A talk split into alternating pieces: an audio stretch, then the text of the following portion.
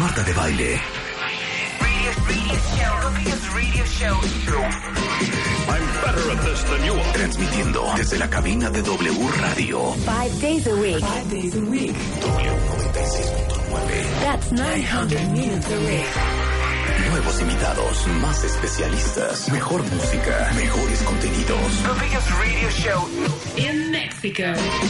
W96.9 FM. How do you do that? Marta de Baile por W. What is that about? En vivo. Buenos días, México. Esto es W Radio 96.9.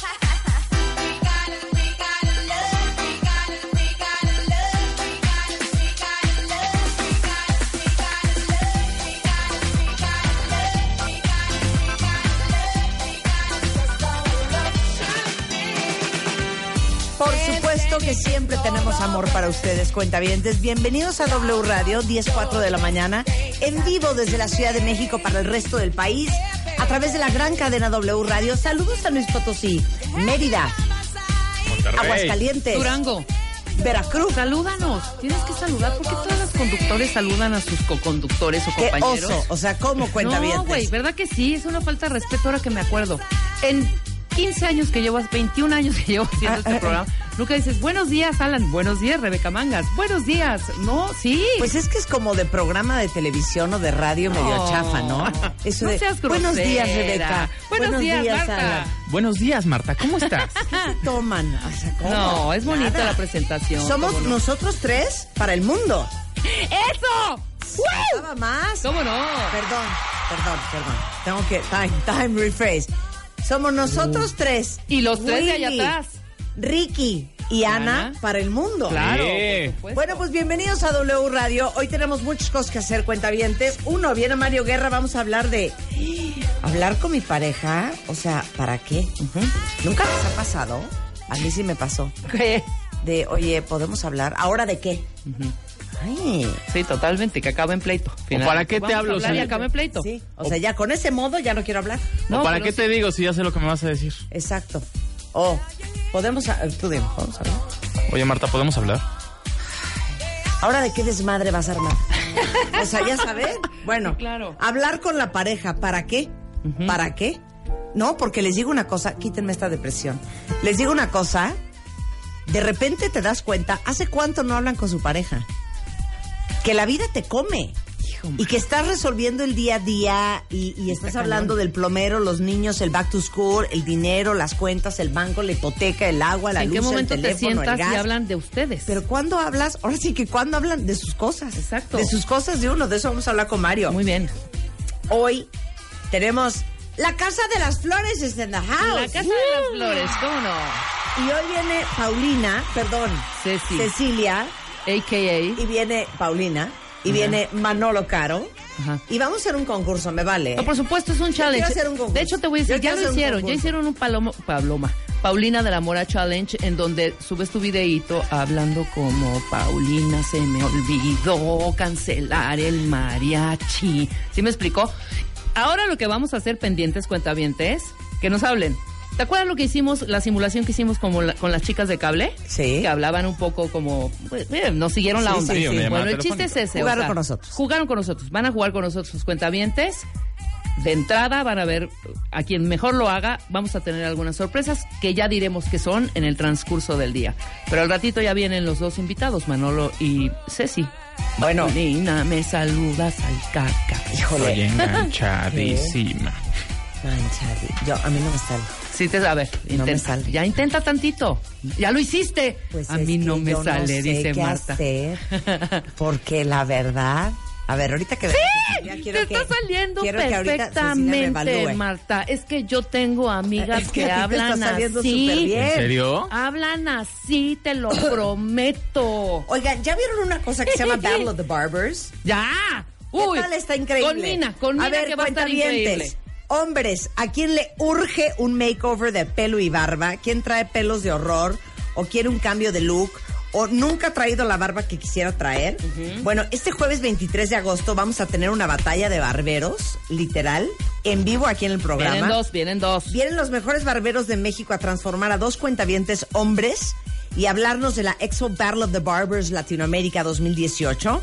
Entonces, si quieren venir al programa este jueves, mándenos ahorita. Pero now, ahorita. Right now, su foto a radio arroba martadebaile.com y díganos por qué les urge una transformación. Ahora, la foto tiene que ser de puros cuentavientes barbones. Sí, claro, Ok, hombre. Entonces, O sea, quiero a los of Barbers, cuentavientes. ¿tienen que ser barbones? Mujeres que están oyendo el programa. Calvos. Si tienen un novio, un marido, un amigo, un esposo, un, ¿qué será? Un, eh, Un hermano, amante, un papá. una quimera. Que sea barbón, pero que necesite una barba ya con look. Porque hay barba de leñador Exacto. Y hay barba De wannabe leñador. de wannabe leñador. Pero hay barba de buen look. Sí, claro, por Que supuesto. le sale muy bien, muy tupida, pero no traen el look porque no traen el corte de la barba. Porque hasta la barba tiene su chiste. Tiene su onda, claro. Entonces mándenos una foto a radio martadebaile.com, todos los barbones que nos escuchan. Eh, díganos por qué les urge una transformación. Y este jueves 23 de agosto los vamos a traer al programa y vamos a traer a dos grandes barberos mexicanos a que les hagan un Extreme Barba Makeover. Exacto. Ahora, Un Extreme Beard Makeover. exacto, tómensela de frente. Oigan, les digo una cosa. ¿Qué? Yo le corto el pelo, el poco pelo que tiene a Spider-Man. Pero y la le, barba y le hago la barba. tocas. Claro. ¿Ah, sí? Claro. Es más, tiene prohibido tocarse la barba. Sí trae buena barba, Juan, ¿eh? Y es, es que una- barba, es que Juan se quita la barba y es un bebé. Sí, es una peleadera con el cuento de la barba. Es que Porque a mí pobres. me fascina la barba súper tupida, Sí, pachona. porque tú no la traes larga. puesta, hija. Y él dice que le pica, que le da calor. Entonces, a cada rato escondidas, Es que ha de ser bien va molesto. y se, y se, y se, y se Tú mete en la barba, máquina. ¿no? La- Ah, tú traes Traigo. barba. Claro. ¿No te pica horrendo? No. No, porque va a picar. Ay, no sé, pues poder dar calor. Así como nosotros el pelo largo, de pronto ya te lo quieres arrancar. Imagínate pelo en la Entonces, cara. quiero hacer un look a Spider-Man para el invierno. ¿Por Voy qué no ver- viene Spider-Man y que se lo hagan? Pero se le Cállate, Rulo, hasta acá se oyó. Pero ¿saben qué? Que venga. No la ¿no? tiene suficientemente larga. Bueno, entonces especifica. Por favor, mándenos los que tienen suficientemente la, la barba larga, cuentavientes, Sí, grande. hombres, grande, mándenoslas, porque la neta, ¿cuánto costará una chaineada de barba? ¿Tú qué sabes? Como 500, 350, 500 pesos. 400, O sea, casi casi ya un corte. Pero yo le quiero hacer un look a Spider-Man. Tipo, Pelo corto, muy corto. Ajá. Y la barba muy grande. ok. Y que uno de estos barberos le haga un look. ah, pues eso está Adelante, padrísimo. Risco. Te veo, te veo inquieto. Te veo nervioso, Te veo Risco. ¿Qué inquieto. pasó? Adelante. Si no, si no ver, traes, no traes vengo- barba. Solo vengo a abrazar a Marte hoy. ¿Por qué me quieres hacer más- tuya hoy? nada más quería Algo hiciste. No, algo. Algo hiciste que me Sí. quieres dar amor. Algo hiciste tú. Algo hiciste. Algo ¿Qué tú Que me, hiciste? cayó- que me puso muy de buenas. Sí, ¿qué Ya hice? luego te lo diré, pero... Oye, pero te digo una cosa. Yo, yo te siento. I feel you, brother. No, ahora lo Hoy en la dices, mañana, hija. O sea, hoy en la cosas de mañana, estar, no, es que yo hice algo, yo hice algo. hoy en la mañana, hoy en la mañana, Ajá. I feel you, I feel brother. you, que estaba este desesperado buscando cuál es el siguiente puente y dijiste algo que yo digo mucho. Necesito una ilusión. Sí, claro. Tú estabas buscando una ilusión, una razón para vivir ¿Y cuándo es el y siguiente? para puente, laborar. Hasta el 2 de noviembre. Te cae, espérate, el No, 15. güey. Pero no cae el sé 15 Cae en de semana. septiembre. ¿Cómo? Cae en fin de semana, no hay puente el 15. ¿Qué día es 15 de septiembre? Ay, ¿en serio? ¿Es viernes? Claro. Sábado y domingo. Puf, es Sábado y domingo. carajo. O sea, hasta con Oye. eso, Risco. Vengan. a De veras, Risco. Te amo. pasas. Nosotros a ti mucho. buena onda. Nosotros a ti. Fue sin querer. Queriendo. Te quiero. I feel you, brother. Te quiero. Bueno. Bueno, entonces, ¿qué dije yo? Pelo corto, barba enorme. Con un buen look de Y uno que de se estos lo haga barberos. uno de los barberos. Mándenos sus, sus fotos con barba a radio arroba marta de baile. Pero ya, por favor, cuentavientes, préndanse de verdad, dejen la desidia. O sea, para que te traigan un super look. Imagínate ya, te, te acomodan la barba, te la hacen el jueves. Y el viernes te vas de antro, el fin de semana te la pasas wow. O sea, neta. Les voy ya. a pasar. Busca. John Chris Millington. Ese cuate, que es escocés, tiene para mí la mejor barba del condado. Sí. Y ese es el look que les queremos hacer, cuenta bien. No, cañón. No, no es esa foto. ¿Ves? Sigan Beso. en Instagram, Beso. And Man. ¿Qué? Sigan en Instagram, ahorita te voy a decir la, pa- la... No sabes los hombres y las barbas, qué bárbaro. Que es una... En Instagram, este, obviamente todas las fotos son de chavos que traen la barba, pero cañonamente bien hecha, ¿no? Muy bien. ¿Qué quieres, Gaby? Ahora algo viene- traen, es que algo traen. Es que son. Ahora, ¿qué pasó? ¿Qué pasa? Ahora nos dicen. Es una estúpida. Saluda a los cuentavientes, Gaby, man, que sea eso, hombre. O sea, Ya viene Ricardo también a darle un abrazo. ¿Qué están haciendo? algo se traen, ¿eh? Es que Mm. algo se traen. Jefe, ¿por qué me vienes a abrazar? Ya llegó el jefe, por eso Ajá. Dios mío, ¿te, ¿Por qué me vienes te vendrán a dar tu, hojita rosa? Sí, me late que... Me late hojita que- rosa. Ahora sí. ¡Borla! ¡Ya! ¡Está pasando! ¿Qué está pasando? Entra Borla en estos ¿Por qué momentos, cuentavientes, Borla? no sabemos qué está pasando acá. Yo quiero saber por qué soy tan merecedora de tanto amor. No, bueno, ¿Qué más le falta? Ya entró Risco, ya entró Gaby, ya entró Ricardo, Borla. ya entró Borla. No ¿Qué sé. se traerán? falta Paco Cabañas, que entra a darte un abrazo. Falta, ¿Faltaba más? ¿Faltaba más? Qué horror, qué horror, no, qué onda, qué está pasando. Yo me saqué como de onda. No, yo Oh, también. A mí nadie me abraza. ¿Será porque voy a dar una conferencia el próximo 30 de agosto? ¿Será tú? ¿Será por eso? Puede ser. Quizá, a lo mejor. Oigan, les digo una cosa. ¿Qué? Ayer hice dos horas 40 de ejercicio. Ya, Marta, de verdad que sí nos humillas un poco. Vale. O sea, yo creo que ya no debes de estar subiendo cosas de hacer ejercicio. Ya deja que nosotros, que sí sabemos que estamos panzones, lo hagamos por Es ya. que les quiero decir una cosa. Me he cansado de hacer programas acá. Estamos comiendo jicamas, cuenta bien. No, estamos comiendo nueces, la verdad. Yo jicama. Este, sobre el tema de la resistencia a la insulina y les quiero decir algo. Para todos ustedes que de verdad se cuidan en la alimentación, que se meten al gimnasio, que toman todas las clases que pueden, que tratan de ser súper constantes con sus rutinas de ejercicio y al final no están obteniendo los resultados que quieren, eh, yo diría que todos hemos pasado por eso alguna vez, pero en México esto es bien común.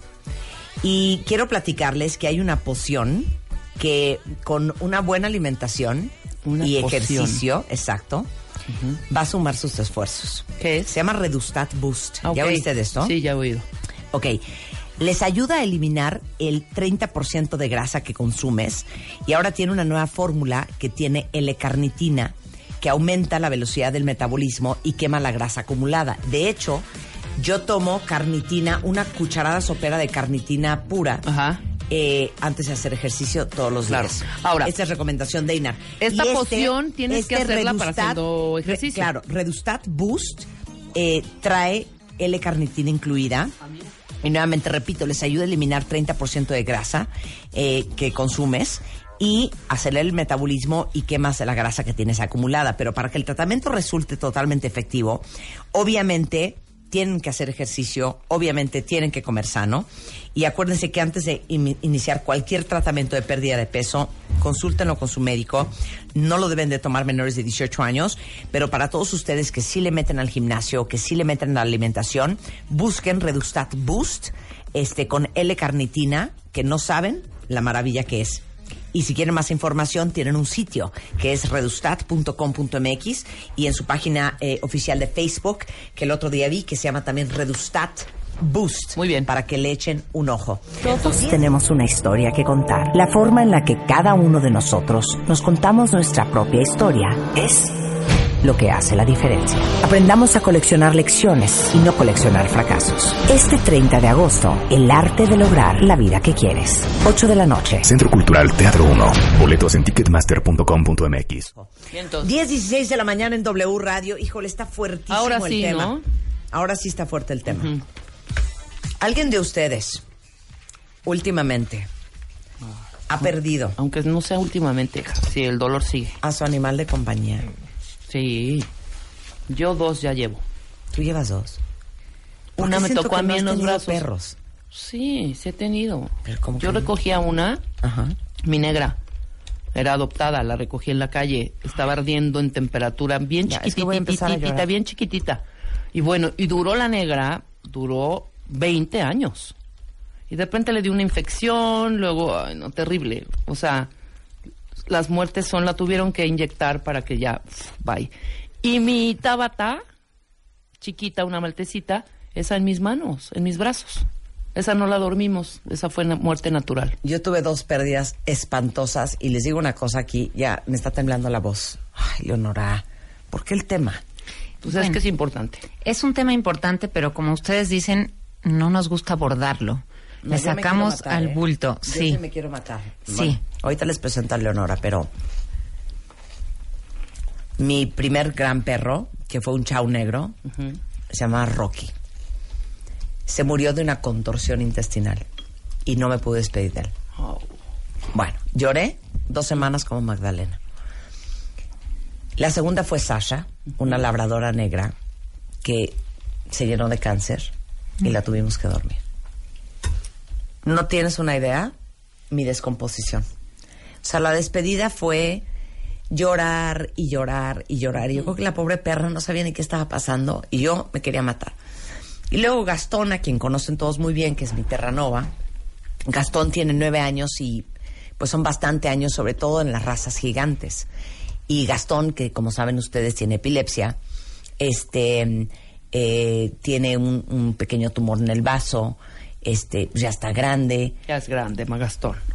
Eh, el otro día el veterinario me dijo que pues que iba a ser cuestión de tiempo, porque este obviamente encontrar esa fina línea entre no lo quiero dejar ir y tampoco tenerlo en este mundo sufriendo es tan complicado.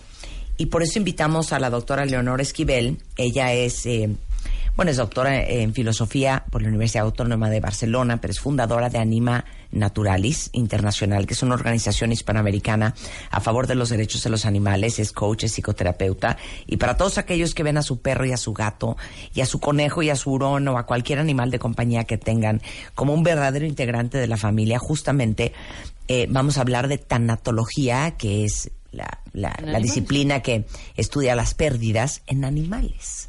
Bueno, curiosamente yo decidí eh, adentrarme un poco más en este tema desde la psicoterapia, combinando lo que veo en mi consulta con mi pasión también, que son los derechos de los animales. Y curiosamente muchos pacientes traen a colación pérdidas del pasado de animales de compañía de muchas veces su infancia o su adolescencia o recientes, pero que las ponen en un lugar como sepultado, digamos que no las quieren abordar porque sienten que es un tema menor, porque así se los han hecho sentir, ¿no? Ah, claro. Ese es, ese es el qué mensaje bárbara que estás llorando por el perro. Sí. Llora cuando yo me muera. Sí, que es Sí, esa ¿no? típica frase, o, ay, pero no es para tanto, era solo un animal, o cuando te dicen, eh, cómprate otro, o en el mejor de los casos, bueno, adopta uno nuevo, ¿no? Entonces, nos quedamos con esta sensación de que yo no debería estar triste por esto porque no es tan importante. Y estas pérdidas tienen secuencias en otras áreas de nuestra vida, porque la manera como nos relacionamos con los animales, no humanos, dice mucho de cómo nos relacionamos o no nos relacionamos con los seres humanos. Entonces, es importante abordar este tema, creo yo, porque uno, dignifica a los animales, como tú mencionas, Marta, los eleva a este nivel de miembros de la familia, que hay gente para la cual no son miembros de la familia, son solo una entretención o algo que me regalaron o algo muchas veces que está en la casa para cuidar o en el inmueble para proteger, ¿no? Como animales policía, lo cual me parece que es incorrecto. Pero para todas las personas que los consideramos un miembro de la familia, su pérdida nos deja muy trastocados. No, ¿cómo no? Y por Claro, mucho tiempo. Claro, mira aquí, este, un cuentaviente dice, eh, Rosa, no por favor, mi Boris, el labrador de viejito de 14 años, se murió hace cuatro meses. Eh, Patty eh, dice, yo perdí un cocker, eh, tenía un tumor y se murió en la puerta de mi recámara cuando yo estaba chiquita y lloré muchísimo. Eh, Paola dice, es lo más triste que me ha pasado en la vida y aún yo no puedo superarlo. Eh, Rodrigo dice, uno de mis más grandes dolores fue cuando murió mi Barry de 15 años de edad. Hace poco perdí, dice Vianney, a mi gatita que la atacó un perro. No, les digo una cosa. O sea, no puedo hacer este programa sin llorar. Es que, ¿sabes qué me trauma aparte? Que los animales, la indefensión de los animales Sí. es que no lo puedo creer La fragilidad. la indefensión, este, el que uno eh, tenga absoluto poder sobre ellos y tomar las decisiones médicas o no, eh, cuándo los vas a dormir o no, qué tanto alargas su vida o no, eh, se me hace fuertísimo. Claro, y eso nos pone en una encrucijada, porque si bien nosotros conta- más bien ellos cuentan con el recurso de la eutanasia, que nosotros los humanos no contamos con eso, al menos en algunos países, en la mayoría de los países. Claro. La decisión de cuándo aplicar este recurso o no es muy complicada. Uf, quiero morir. Porque ahí se involucra un sentimiento de culpa que es normal en el sentido de común, quiero decir, pero no es natural porque es el peor de los sentimientos. O sea, ese lo podemos arrastrar toda la vida de si yo hubiera hecho tal cosa, si hubiera salvado, si no hubiera visto a este veterinario y hubiera visto al otro, ella o él habrían vivido más tiempo. Y esta sensación como de flagelarnos puede durarnos toda la vida, ¿no? Entonces, por un lado, este recurso de la eutanasia se presta como un alivio para cuando la situación del animal ya es desesperada, pero a nosotros nos confronta con este poder casi divino de Sí, decidir vives o mueres. terrible, ¿no? Terrible, terrible, terrible, terrible. terrible. Y lo que lo que observo también es que, como lo dicen los cuentavientes, no lo he superado, ¿no? A mí alguien me dijo, bueno, pero no se te- este, nunca voy a olvidar al animal de compañía. No, no se trata de que lo olvides. Nunca olvidamos a alguien que marcó nuestra vida o con quien hemos convivido. Pero se trata de un mejor manejo del proceso de la enfermedad y de la muerte. Y otros casos que son bien fuertes son los extravíos. Por ejemplo, ahora con el sismo, estas cuentas que hubo en Twitter de eh, mascotas perdidas o mascotas sismo, ¿qué pasó con esos animales que nunca encontramos, no? Ese es un tipo de pérdida que puede ser incluso más fuerte, porque no sabes dónde está, no sabes si está vivo o animales que te roban, ¿no? Claro. Y tú no sabes qué pasó con ellos. Eso también es un duelo y se tiene que trabajar con esa misma metodología. Bueno, regresando justamente vamos a hablar de esto porque justo este sábado 8 de septiembre Leonora va a hacer un taller de cómo decirles adiós, eh, mi duelo por un animal, que es un taller teórico vivencial justamente para procesar y superar la pérdida de un animal querido. Eh, y sobre todo, mandarlos a todos ustedes al corte, todos los que están mandándonos fotos en Twitter y compartiéndoles las historias de sus propias pérdidas, que sepan que esta es una pérdida tan válida como muchas otras, ¿no? Y que darse el permiso, aunque los demás no te entiendan, de eh, llorar y de guardar el luto a alguien que fue o algo que fue tan importante en tu vida, 100% reconocible y respetable, ¿no? Así es, merece un espacio y para mucha gente es incluso una relación más valiosa que la que tienen con sus miembros de familia humana. ¿Y saben qué? Regresando del corte con Leonora, ¿cómo manejas la pérdida de un animal de compañía con los niños? Al regresar, no se vayan.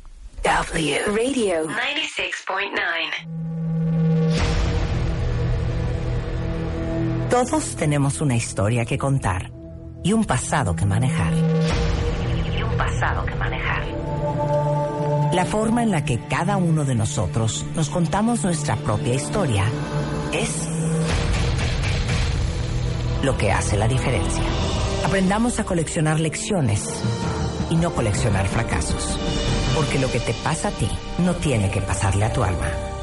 Este 30 de agosto, el arte de lograr la vida que quieres. 8 de la noche. Centro Cultural Teatro 1. Boletos en ticketmaster.com.mx. Y son las 10.33 de la mañana y como se los prometí, cuentavientes, que íbamos a empezar a tener mucho más contenido sobre animales. Hoy está con nosotros la doctora Leonor Esquivel. Ella es fundadora de Anima Naturalis eh, Internacional, que es una organización hispanoamericana a favor de los derechos de los animales. Es coach, es psicoterapeuta. Y el próximo 8, 8 de septiembre, va a tener un taller supervivencial para aprender a procesar y superar la pérdida de un animal querido. Y justamente porque es una pérdida que muchas veces socialmente es ninguneada, sobajada, te ven con cara de qué ridículo que estás llorando por el perro y qué oso que estás jalándote los pelos por el gato y qué pena que estás en esta depresión. Hoy, la- la- lo, lo mal que manejamos la pérdida de un animal con los hijos, por eso invitamos hoy justamente a Leonora para hablar de esto. Así es. Sobre todo, eh, entender también que no se viven las pérdidas a, distin- eh, eh, a la misma, a distintas edades de la misma manera, quiero decir. O sea, no es lo mismo que se nos muera un animal de compañía de niños, de adolescentes, de adultos o en tercera edad. Por ejemplo, con los niños es muy común negarles el tema de la muerte. Entonces, a veces cometemos el error de decirles que se durmió o que luego lo vamos a ver. ¿No? Ajá, o, O que, que se, se fue escapó, con su o que, ajá, o que se fue con alguien, ¿no? Pero que está en un lugar bonito. La verdad no sabemos si está en un lugar bonito, eso es una Claro. creencia, pero el niño se queda con la fantasía de que un día lo va a volver a ver. O creemos que reemplazando a ese animal con Sí. otro Exacto. eso, eso va a mitigar la Sí. pérdida y el dolor del niño. Y nos crea una especie de actitud ante la muerte muy distorsionada, porque la muerte es parte de la vida, ¿no? Desde la tanatología, esta gran mujer Elizabeth Kubler-Ross nos decía que eh, la gran asignatura en la vida es la pérdida. ¿No? Y si no estamos dispuestos a cursar esa asignatura, nos la vamos a pasar mal, porque Claro. todo el tiempo estamos enfrentándonos a pérdidas. La pérdida de la juventud, de una Sí, relación, sí, sí, sí. de un trabajo, de dinero, de lo que sea, ¿no? Entonces, Oye, Leonora, la pérdida de las chichis. O sea, Por ¿eso favor. qué? ¿Esa pérdida qué? ¿Quién la paga? ¿Quién la paga? Bueno, esa al menos sí se puede pagar, sí se puede reemplazar con dinero. Pero hay otras que no, como los animales de compañía. Entonces, esto de comprar luego, luego, o, o, eh, adoptar inmediatamente un animal de compañía, no creo que sea muy saludable porque no es una sustitución. ¿Y sabes por qué, Leonora? Porque un clavo no saca otro clavo. No, eso ni en las relaciones, Marta. Exacto. Eso no, no. Necesitamos darnos un tiempo de duelo. Para la tercera edad, por ejemplo, estas pérdidas son muy difíciles porque muchas veces son gente que está muy sola y su animal de compañía es realmente su último contacto físico Claro. o, o de, de cariño. Entonces, cuando se mueren y si se mueren antes que ellos, empiezan a conectar mucho más intensamente con esta sensación de pérdida. Entonces, Claro. deben ser abordadas según la edad. Otros casos terribles son de estos padres que, que a los niños les quitan al animal de compañía, que porque era travieso o era latoso o no se portaba bien, y lo desaparecen, se lo llevan al rancho, se lo regalan a alguien. Y entonces el niño que convivía con un animal de compañía, de pronto ya no lo ve, y es donde está, y una mentira de, de, de pues se fue a un mejor lugar y no lo vuelve a ver. Los niños muchas veces acumulan este dolor hasta que son adultos y son capaces de procesarlo, pero yo lo veo en la consulta, les quedan estas secuelas de cuando yo era niño tenía un perrito y vivía con él y un día desapareció y a mí me dijeron Bueno, que tal que cosa. eso estaba en Twitter a todo lo que da. Ah, ah, es muy común. O casos ya mucho más graves de maltrato donde mi papá en un estado de ebriedad mató al animal de compañía que teníamos, ¿no? Así llegó a la casa. Eso me pasaba muchísimo cuando iba a escuelas primarias públicas a hablar de educación de, de tenencia responsable. Eran de a diario en una escuela un niño que me contaba, no, mi papá agarró a patadas al perro. Y eso, lamentablemente, no se atiende en este país y son indicadores de violencia intrafamiliar. Entonces, este tema está muy conectado con qué actitud tenemos hacia los animales de compañía, ¿no? Los consideramos miembros de la familia, los consideramos un juguetito, un recurso, una entretención, un regalo que le hacemos a la novia en San Valentín. No. Cuando, cuando hablo de este taller de cómo procesar el duelo, significa elevar a los animales a la, a la jerarquía que se merecen, que es la de miembros más de nuestra familia, y reconocer el dolor por el que atraviesan los compañeros humanos de estos animales, que puede durar toda la vida y que, como ustedes dicen, es minimizado, sobajado, ridiculizado y que no hay un espacio de contención para esto. Por eso este taller. Totalmente. Y les digo una cosa, ya ven que los gringos se pintan solos para estudiar todo. Hay un estudio que hizo la Universidad de Hawái eh, en donde sale que el 30% de los dueños de un animal sienten dolor seis meses o más después de haberlo perdido. Este, y eh, un 20% lo vive como un suceso traumático en su vida, ¿eh? Ahora, ¿es cierto esto, Leonora, de que la manera en que pierdes a tu animal de compañía determina cómo vas a vivir tu duelo? Sí, sin duda, porque imagínate tú que tu perro, tu gato están bien y son atropellados de pronto y mueren inmediatamente. O sea, eso es como que te lo arrancan de golpe, ¿no? Ese es un tipo de duelo. O el duelo cuando ya hay un diagnóstico, que te dicen, le tengo malas noticias, pues tu animal tiene cáncer, por ejemplo, como en el caso de Gastón, y este, y, y ya hay un diagnóstico que te invita a irte preparando, pero no sabes bien cómo hacerlo, o una pérdida, cuando de pronto el perro se echa a correr y irresponsablemente no le ponemos una placa y entonces no lo volvemos a encontrar, o en una catástrofe natural, o cuando se muere en tus brazos, como te sucedió a ti, o cuando tienes que decidir si recurrir a la eutanasia o no. O sea, todos estos escenarios determinan cómo lo vas a procesar, porque a veces, cuando la muerte es natural, digamos, es la herida sana más fácilmente. No Sí. quiero decir que el dolor, el dolor es otra cosa, pero el sufrimiento, que es esta construcción que hacemos del dolor combinado con culpa, eso puede durar más cuando son casos muy violentos, que no te lo esperabas, ¿no? Claro. Que de la noche a la mañana algo sucedió. Entonces, cada uno requiere un tratamiento especial y,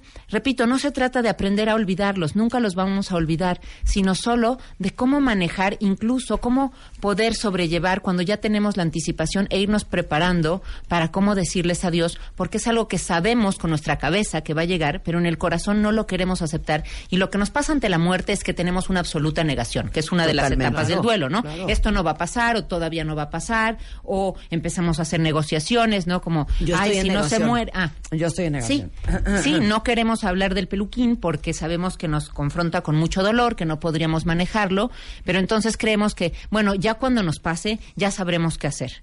Y a lo mejor es más saludable irnos preparando, que no quiere decir estar todo el día con la idea de se va a morir y cada que lo vemos ya te vas a morir, porque eso tampoco es vida. Hay que recordar que mm, la vida es impermanencia, pues, ¿no? También nosotros nos vamos a morir y no sabemos cuándo. Pero no hay que perdernos de la oportunidad de aprovechar al máximo la relación que tenemos con los animales, porque es una relación única. Y yo creo que eso es lo que determina por qué a veces nos duele más este tipo de pérdidas que las pérdidas con humanos o de humanos. Porque con los animales nos permitimos ser tal cual somos es una relación donde no interviene el juicio, ¿no? Nosotros no estamos esperando nada de ellos, ellos no están esperando nada de nosotros y somos completamente espontáneos. Es un amor incondicional. Es quizá el único amor incondicional que conocemos. Ni el de los padres ni el de los hijos es así. Y eso nos pone en una situación de mucha fragilidad emocional porque abrimos nuestro corazón y se los entregamos totalmente. Y ellos hacen lo mismo. Pero yo regreso al tema de que, y una sensación de una profunda responsabilidad. Porque al final, como decías tú, esa omnipotencia que tenemos sobre nuestros animales, de decidir si va al veterinario o no, si le das esta pastilla, si no, si le das de comer esto o le das de comer aquello, eh, hasta cuándo, cuándo decides tú que se muera, eso a mí me da una gran carga de, de esa es la palabra, de responsabilidad de la vida de este ser vivo está en mis manos. Sí, Porque al nosotros- final nuestros hijos, nuestros familiares, pues que ahora sí que tienen libre albedrío. Pero los animales no podrían ser más dependientes de nosotros. hemos, los hemos convertido en Claro. eso, completamente ¿Qué independientes. sí hacemos? ¿Qué debemos hacer bien? Empiezas aquí con reconocer que la pérdida es real. Sí, en el tema de- del duelo, de la pérdida, sí, eh, reconocer que es algo por lo que estamos atravesando y qué estamos sintiendo. Porque también podemos estar muy enojados, que es otra etapa del duelo, ¿no? Es normal buscar un culpable. Cuando no es el veterinario, a veces somos nosotros mismos y empezamos a flagelarnos con es que hice esto, no debía haber hecho esto otro, fue mi error, yo debía estar cerca, ¿por qué me fui a ese viaje? Bla, bla, bla. Claro. Entonces, eh, aceptar qué es lo que estamos sintiendo, el enojo, la tristeza, la frustración, que estamos fantaseando con que se va a curar o que va a regresar o que si hacemos algo, esto de la negociación, ¿no? Si hacemos algo, él se va a salvar, como ofrecer un sacrificio a cambio de que él siga vivo. Reconocer esto y algo bien importante es expresar nuestras necesidades también, porque estamos muy educados a callarnos en lo que necesitamos, en lo que sentimos. Y si nosotros necesitamos contención y necesitamos apoyo y necesitamos o estar solos o estar acompañados o llorar o un abrazo, hay que pedirlo. Y no, no nos es fácil pedir lo que necesitamos. Nunca, claro. Nunca, nunca. Y estas circunstancias nos ponen frente a esa decisión de decir, quiero vivir con el corazón cerrado y fingir que no me está pasando nada, aunque por dentro esté destrozado, o quiero mostrarme frágil ante mis compañeros de trabajo, mi jefe, mi familia, aunque se rían. Y, y de verdad, ¿saben qué? Cuando uno se muestra con el corazón así abierto y en la mano, la gente no se ríe.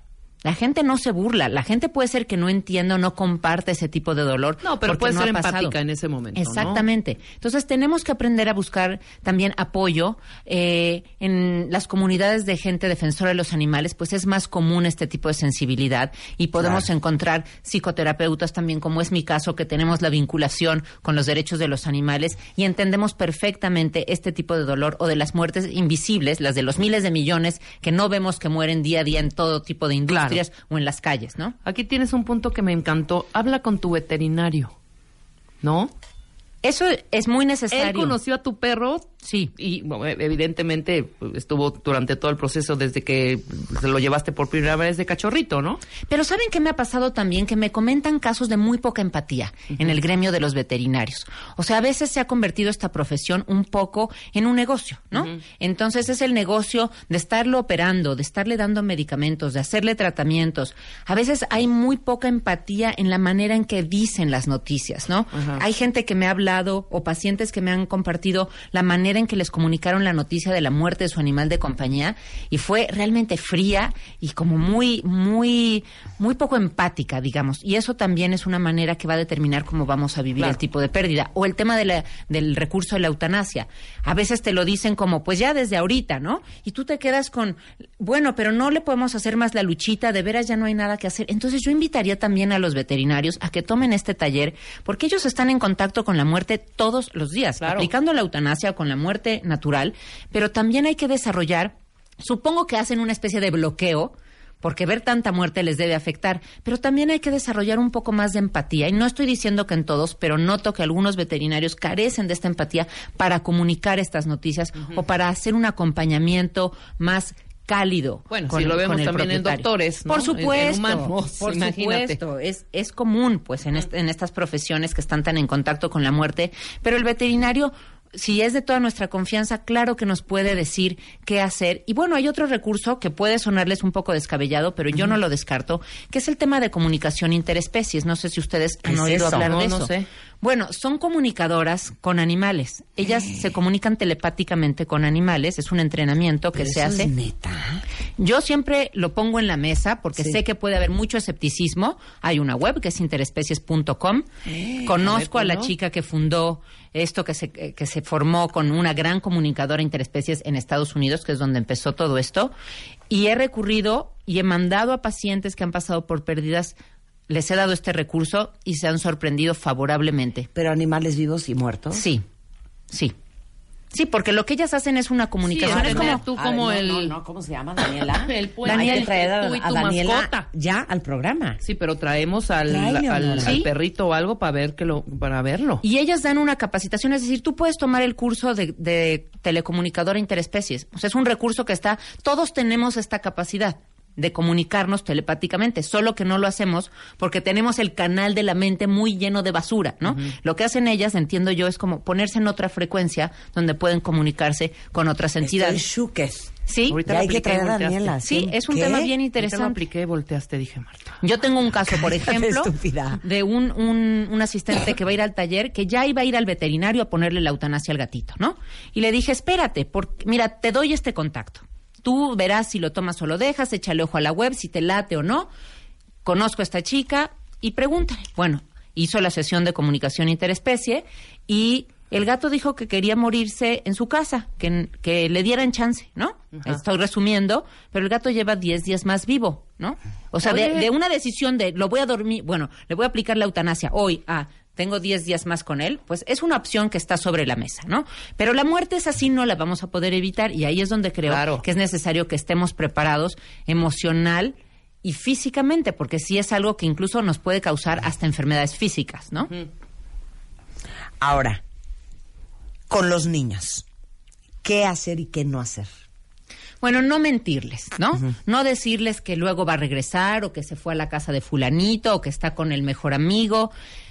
Con los niños se pueden hacer rituales muy bonitos de explicarles, sí, que se murió y explicarles un poco qué es la muerte o qué creemos nosotros que es la muerte y tal vez identificarlo, por ejemplo, con una estrella en el cielo, ¿no? Y decirle, cada vez que veas esa estrella, eh, él, él está ahí mirándote y, invitarlo a recordar estos buenos momentos y a decirle que de alguna manera ese animal sigue vivo en su corazón, porque cada vez que nosotros evocamos las vivencias, los momentos que hemos tenido con ese animal, él está siendo presente. Lo que yo creo es que no debemos nunca mentirle a un niño acerca de que la muerte es como un- una cosa donde vuelves a verlos, porque no lo sabemos. No sabemos realmente si lo volveremos a ver. Exacto. ¿No? Y, y la negación de, de te vamos a regalar otro perrito al día ¿No es siguiente, bueno? ¿no? Claro. No, no es bueno tan inmediatamente. Ritual, entierro y todo. Sí, sí, sí, o sea, si lo por sientes, favor, si tienes el un pescado jardín, lo, lo echan los al pececitos, excusado, lo- oiga, no se pasen. Sí.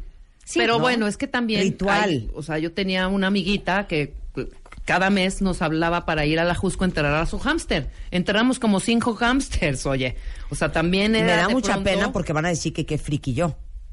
Yo tengo las cenizas de todos mis perros. Ah, no, en sí, closet. claro, claro, claro. Las cenizas, las Está bien, cenizas, yo tengo las tengo cenizas la de la, mi gata, ta- la, de la Tabata y la de la negra. Sí, claro. Porque hay que hacer, ha- hay que descubrir qué cosas nos hacen sentir bien. O sea, los rituales no son una receta de haz esto, haz lo otro. Hay gente que se siente bien dedicándole una meditación o unos minutos diarios de su meditación. Hay gente que se siente bien depositándolo en una iglesia. Hay gente que se siente bien teniéndolo en el, com- las cenizas en el comedor o esparciéndolo en la O en su naturaleza. jardín, claro. Sí, claro, o enterrándolo si tienen la posibilidad en su jardín. Entonces, hay que hacer cosas que nos hagan sentir bien y estar muy conscientes de que es natural sentirnos así. O sea, esta negación de ya se, se me debería haber pasado, es que ya llevo mucho sintiéndome triste.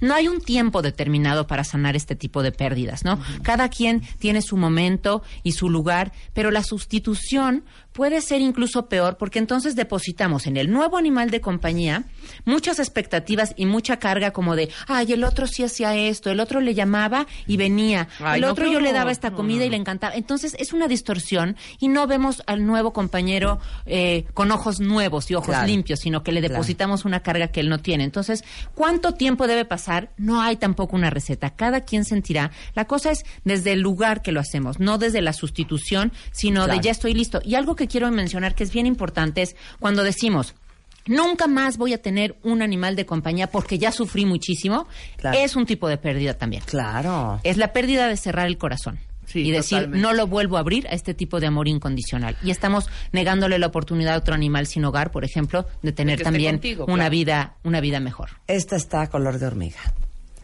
¿Cómo tomas la decisión de cuándo es momento de dormirlo? Ahí interviene, yo creo que el factor del veterinario y su consejo científico de cuál es el diagnóstico Y, pidan ot- una segunda opinión. una segunda opinión, desde luego, siempre como lo hacemos con nosotros mismos, y también algo de intuición, de observar las actitudes del animal. O sea, el animal está en, en Sí, dolor también. físico extremo, el animal ya no come, el animal ya no se levanta, el animal ya está aislado, eso les pasa mucho a los gatos que se van como a la oscuridad, ¿no? Y darnos unos días, no hacerlo de inmediato, a menos que sea un dolor extremo que vemos que ya hay una convulsión o un sufrimiento Claro. atroz, pero conectar mucho con ese animal, con qué mensaje nos está dando. Los animales luego no se van porque porque nosotros estamos muy enganchados con ellos, tenemos un apego tan fuerte Claro. y como no te vayas, por favor, no te mueras, no me dejes, no me hagas esto, ¿qué va a ser de mí sin ti? Que energéticamente el animal siente una tremenda responsabilidad también de decir, bueno, aunque yo ya no tengo nada que hacer aquí, siento que mi humano se lo va a pasar muy mal, aguanto un rato. Entonces, tratar de conectar desde un nivel de la intuición. ¿No clonó Barbara Streisand a un perro? No sé, no sé. No sabía claro, eso. clonó a su perro. Espérame, estoy segura que lo que les estoy contando no es invento mío. Eh, claro, Barbara Streisand revela que clonó dos veces a su perro.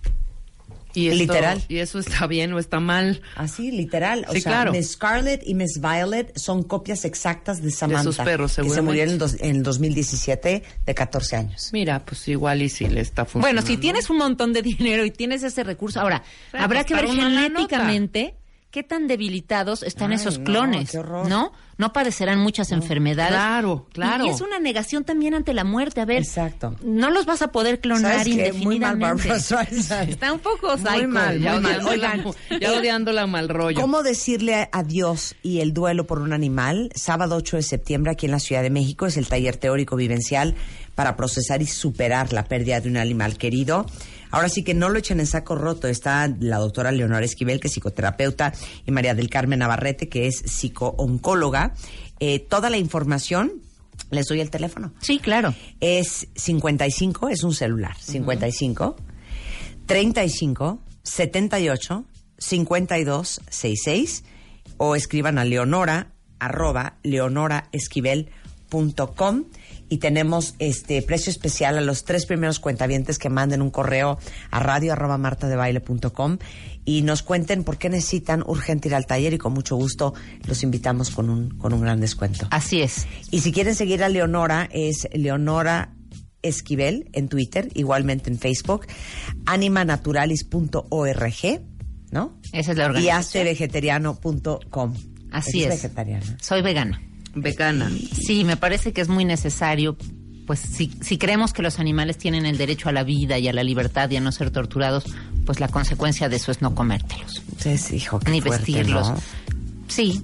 A ver, es fuerte y necesario. Luego me preguntan, ¿creen que, ¿crees que la actitud hacia los animales ha cambiado a lo largo del tiempo? Y digo, sí, hacia los animales de compañía definitivamente. Pero al resto de los animales todavía nos cuesta verlos eso, como seres sintientes, como seres que tienen derecho a vivir. Los vemos como comida. Digo, yo sí como... como carne de vez en cuando, pero les digo una cosa, cada vez que tengo un pedazo de carne, sobre todo esos cortes, ya saben, un ribeye, No, esos aparatosos. cowboy, esos aparatosos, No, yo no puedo. Siempre les digo a toda mi familia, porque eh, me dicen, es que, es que, ¿por qué? No, ya ni pidas carne roja si ni te gusta. ¿Sí? La verdad es que nunca la encuentro como, por eso casi nunca como. Pero de repente cuando así me sirven un pedazote de carne, me le quedé viendo y, y volteo a la mesa y les digo, es que esto no es normal. No, Nadie no se ha dado cuenta. O sea, esto es un cadáver. Así es. Claro, Esto no es así normal. es, así es. Y mi marido, que es el más carnívoro, me dice, hija, es delicioso. Sí, pero quiero, quiero explicarles algo en esta mesa. Sí. Esto no es normal. Esto es un animal muerto. Así es.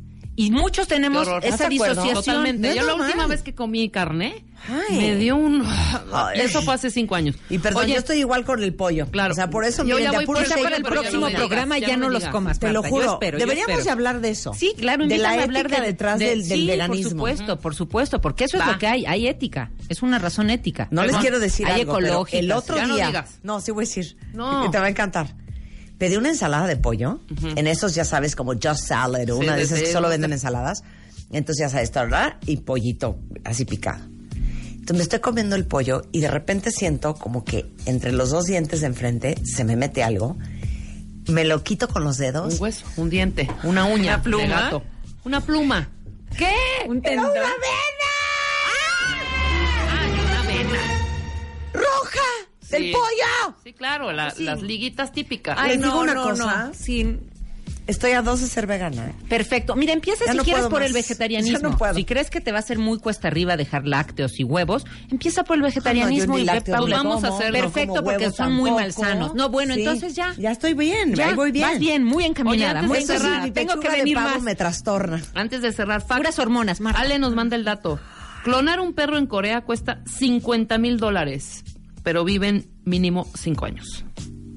¿Qué Eso no es necesidad? nada. ¿Qué necesidad? Ahora sí que eso no me reditúa. Con ese dinero O sea, podemos hacer viven- muchas esterilizaciones y además y apoyar viven 5 muchos. años. Ah, O no. sea, ¿qué es eso? No, Es muy que mal. Gracias, Ale. La pechuga de pollo. Cállate. Así la liguita así. Nada más. ¡Cállate! Enredada con- ¡Ya! Eso nunca un- te ya, pasa cuando un comes- Eso, eso, eso no te lo hace una nuez. Eso no, te lo hace una nuez. Gracias, Leo. Un Muchas gracias por la invitación. Un gusto 10.57 de la mañana en W Radio. De regreso, Manolo Caro es en the house. Cecilia Suárez. Y vamos a hacer un Paulina reto. de la Mora. A ver quién habla mejor como Paulina de Mora, si Rebeca o yo. En Al audio. volver en W Radio. Todos tenemos una historia que contar y un pasado que manejar. Y un pasado que manejar. La forma en la que cada uno de nosotros nos contamos nuestra propia historia es lo que hace la diferencia. Aprendamos a coleccionar lecciones y no coleccionar fracasos.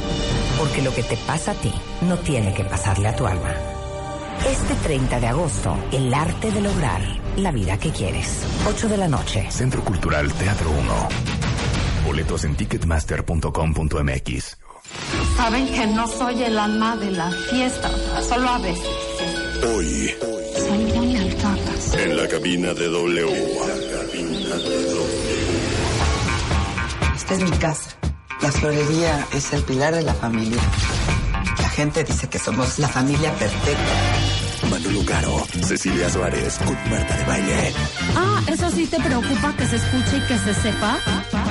La Casa de las Flores por W. Son las 11.09 de la mañana en W Radio. Manolo Caro, Cecilia Suárez, es in the house. Bienvenidos. Ay, Ay. Me está ambientando aquí con los gritos y todo. Qué bonito que hayan series mexicanas triunfadoras y actores. Yo nada y más quiero saber una cosa, Manolo. chingones. De fumar mota, ¿qué mota se estaba fumando? Era dónde? clavo, era clavo. ¿Toqueante a qué? ¿Cuál? ¿Cuál era? No, yo no ¿cuál me sé. eh, o Hay sea, sé varias. que hay una que sí, hay varias, pero. Yo no sé si hay varias. su sembradito, ¿no? Es libre de sangre. Oye, pero, pero eh, tenemos a Verónica Castro en la portada de MOA, en Mamita Querida, ¿eh? quedó increíble, ¿no? Este, me habló mucho de ti, reímos mucho, y de lo que más gracia me, me causó fue cuando le propones el personaje, ella te dice que sí, pero no le habías dicho Los el- detalles. los detalles completos. Por favor, cuenta esa parte Pero es de es que aparte ella ella no lo cuenta como como es porque me A ver, regañó. ¿cómo fue? ¿Cómo me fue? regañó. ¿Cómo fue? Imagínate, o sea, cam- caminé 40 minutos por Polanco haciendo un surco, sudando, pensando que me iba a dejar el proyecto porque este la convenzo y me dice que sí y este y le mando los guiones Ajá. y los lee. Y me manda un mensaje, necesito que me contestes el teléfono ahorita. Y le contesté el teléfono. Y como me quiere mucho, porque nos conocemos desde hace muchos años, pues me regañó. Como, como una Como una madre, madre a un regañaría hijo, a un hijo, claro. y me dijo que en qué momento a mí se me ocurría que ella. Pero ¿cuál iba a parte fumar leyó en el guion? Cuando fumaba marihuana. Cuando tenía un negocito turbio Sí, sí, también sí, en la serie. Sí. Y una escena de cama. Entonces me fue como en feria y le dije, tranquila, voy a ir rumbo a tu casa. Sí. Y ahorita y, te te voy a, y te voy a explicar por qué lo tenemos que hacer. Ok. Y, y este, y tuvo la, la tranquilidad, el temple y la sabiduría de, de escucharme y de decirme que bueno, que lo ¿cuál iba a hacer. ¿Cuál fue tu explicación? A Pues- ver, la escena de cama. Mira, la escena de cama, que qué padre que, que, le- divertida. que las mujeres este, Sean sexualmente sean libres. sexualmente ah, libres, activas y que puedan experimentar y vivir y disfrutar, ¿no? Ese era básico. Y le dije, la fumada de marihuana, le dije, pues Verónica, le dije, qué padre también que puedas distraerte y, y- y poner tu nerviosismo en, en otro lugar. Y yo creo que la manera natural, marihuana es una manera natural. Y le dije, mira, vamos a reescribir, que eso sí es cierto. Le dije, y vamos a aclarar que Virginia este, de la Mora no es Virginia de la Mota, no es la reina del sur ni la reina de las lomas. Sí, claro. Y va a sembrar su propia marihuana y está libre de sangre. Porque además le sale mal, ¿no? O sea, al final le caen ahí los caquillos y el grupito este de narcomenudeo. Oye, no Le spoilees. No, porque habemos unos Ya que todo nos vamos, México la vio. que nos vamos pichicateando. Pero bueno, ese, esa parte no tiene nada que ver. No, yo no voy en esa parte. Es como decir... Yo no voy en esa parte. No, pues, ¿Ya viste el Titanic? Se hunde el barco. O sea, Oye, pero, pero igual me dice, no, y entonces dije, "Ah, ¿qué hago? Entonces le hablé a Cristian y le hablé a Michelle. Pues para aquellos que son más jóvenes, Ay, pues me lindo. orientaran y me dijeran, ¿cómo ven? Y entonces que Cristian le dijo, está toda madre, ma, vas, está poca madre, te va a salir increíble. Entonces esa fue ya la última bendición para que dijera, pues órale, con todo y mota ya hago la casa de las flores. su, venia. Mira, Paulina, yo te voy a decir una cosa. A Yo no soy. Jimmy Fallon. Ella no A es ver, Jimmy Kimmel. Ni Ellen DeGeneres. Yo no seré él, güey. Pero yo merezco que tú cooperes. A ver, quiero ver cómo has A ensayado. ver, Rebeca y yo llevamos 48 horas Eso está ensayando. por verse, vamos a ver. Ensayando. Te voy a decir una cosa. En la No hables todavía, no, le voy a reveles ya el personaje. No, hombre. Sí. Yo tengo amigas que hablan así. Tengo amigas que mm, cercanas Me que da una pena así. Espantosa lo que les voy a "Güey, decir". Es fulanita. Yo les voy a decir es una cosa. Es que mi mamá habla así. No tanto. No, no, hija. Está dos, ¿eh? Bueno, por un poco. Está dos. Pero Marta. Mamá, deja de meterte estupefacientes, deja de meterte todo tipo de droga. Te lo juro. A ver, Mamá habla así. sí, mi mamá sí es de... La primera pregunta, yo creo, y la voy a hacer, se la voy a hacer a Manolo y después que la, también la responda Cecilia, Ajá. es ¿cómo pensaste en ese personaje y por a quién te remitió? O sea, ¿quién dijo? Esta es una muy así? buena anécdota, A ver, porque A ver.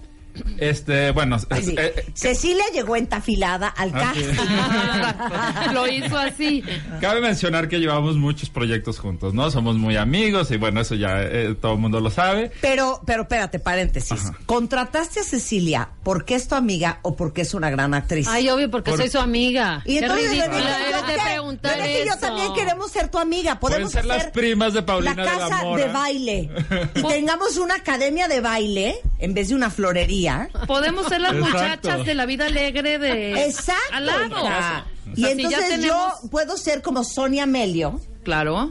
¿Quién es Sonia? Ah, claro, claro. ¿No se llama claro, Sonia Melio? La del, la del- no La de la es. danza. Tampoco La de sé. la danza. Olvídenlo, ustedes van para el cabaret, ¿eh? Con la Ay, pena. ya. Sí, Ah, pues, ¿cómo? directo O sea, al Güey, cabaret. es cabaret. Es más, ahorita que nos haga un casting, Manolo. Eh, Entonces, no, bueno, cierra hasta cantamos. Manolo. Hasta cantamos, Manolo. Y Cecilia no canta nada. Ahora, la- ahora las vamos a audicionar. A ver. No, pues siempre nos estamos reinventando cómo hacer los personajes. Y Paulina de la Mora, cabe mencionar que es muy hija de la fregada y es muy este fuerte. Entonces, como que nos cuestionamos mucho cómo hacerle para que el personaje no eh, este, simpatizara con el público.